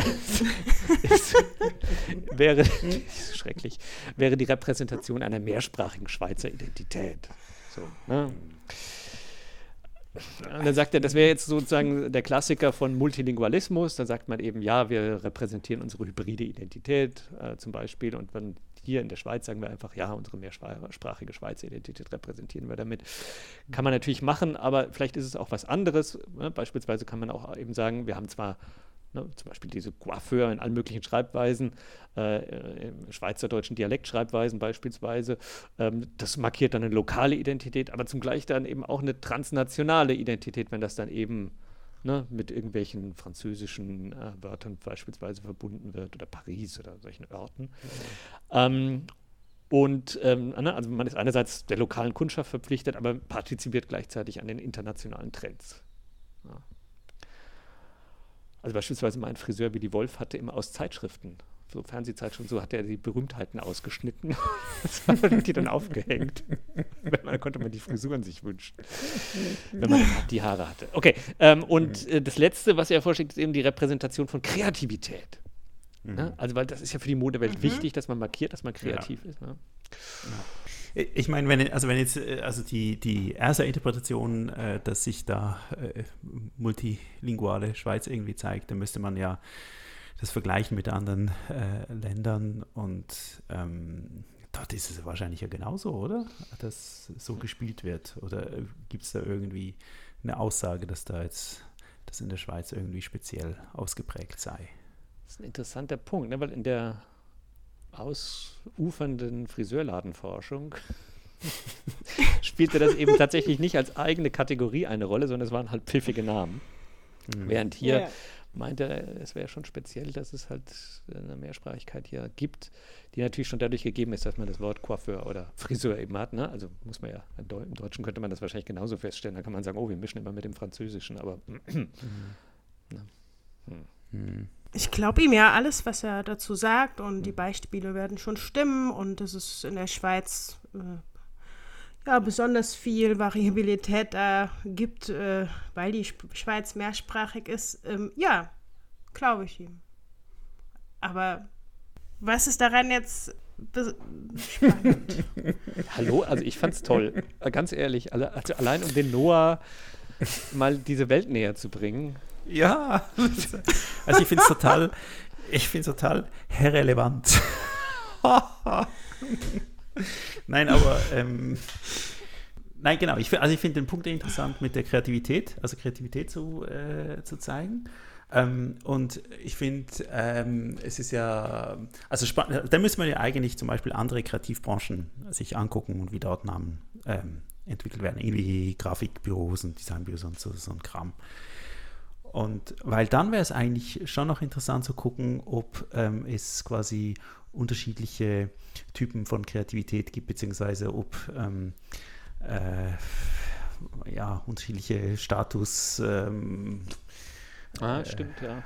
Positionierungen und so weiter äh, passieren. Weil ich glaube, ein Architekturbüro beispielsweise, das international tätig ist, das würde sich wahrscheinlich auch als absolut kreativ äh, bezeichnen, aber würde wahrscheinlich sich nicht auf der gleichen Ebene wie ein, ein, ein Coiffeur sehen. Mhm. Da fände ich noch interessant, ob Kreativität unterschiedliche Ausprägungen hat, je nach mhm. sozialem Status der Branche. Also wenn man es mhm. mit Metzger, Metzgereinamen vergleichen würde, so wie mhm. Culp Fiction oder weiß nicht, Tick, Trick und Hack. oder Metropolis. ja, ist uns nicht so untergekommen bis jetzt, aber nee, aber es ist natürlich tatsächlich, also ich, ich stimme dir zu, also ich oder also ich hab, bin in gleicher Weise in gewiss, also ratlos wie ähm, ähm, ja, wie Sandra kann ich, also würde ich jetzt fast sagen, also ratlos, ich will ich jetzt nicht falsch deuten, aber also so ein bisschen, ähm, klar, also wo will die Forschung hin? Und ich finde irgendwie hm, Metrolingualität äh, trifft es vielleicht nicht ganz so. Also ich glaube, da müsste man äh, schon noch was anderes anschauen. Und ja, und ich finde irgendwie im Vergleichen könnte tatsächlich äh, was Interessantes liegen, ja. Das wäre tatsächlich so. Ja, weil ich finde, so einen Firmenname, der ähm, zeigt ja schon sehr viel. Also ich finde, es wäre eigentlich nur interessant, wenn man einen Firmennamen hat, äh, aus dem nicht automatisch hervorgeht, was es für eine Branche ist, ob man das erraten kann, alleine vom Namen. Ja, das wäre das wär schon interessant. Ich äh, gebe mich geschlagen. okay. Bin ich ja froh, dass du auch mal kritisch bist zum, zu, zur Relevanz von Text. Das habe ich von dir gelernt, Rick. Von mir Wissenschaftler. oh Gott. Ja, machen ja, wir einen Schnitt. Ja. Das war doch ein schönes Thema zum Abschluss. Also ich habe noch nie so viel gelacht, würde ich sagen. Noch das nie stimmt. in deinem ganzen Leben, Noah. Nein, nein, Ich würde sagen, der Bart ist ab. Der Bart ist ab. Gut, wunderbar. Dann wünschen wir euch eine gute Zeit und bis bald wieder auf diesem Kanal. Auf Wiederhören. Ciao. Ciao.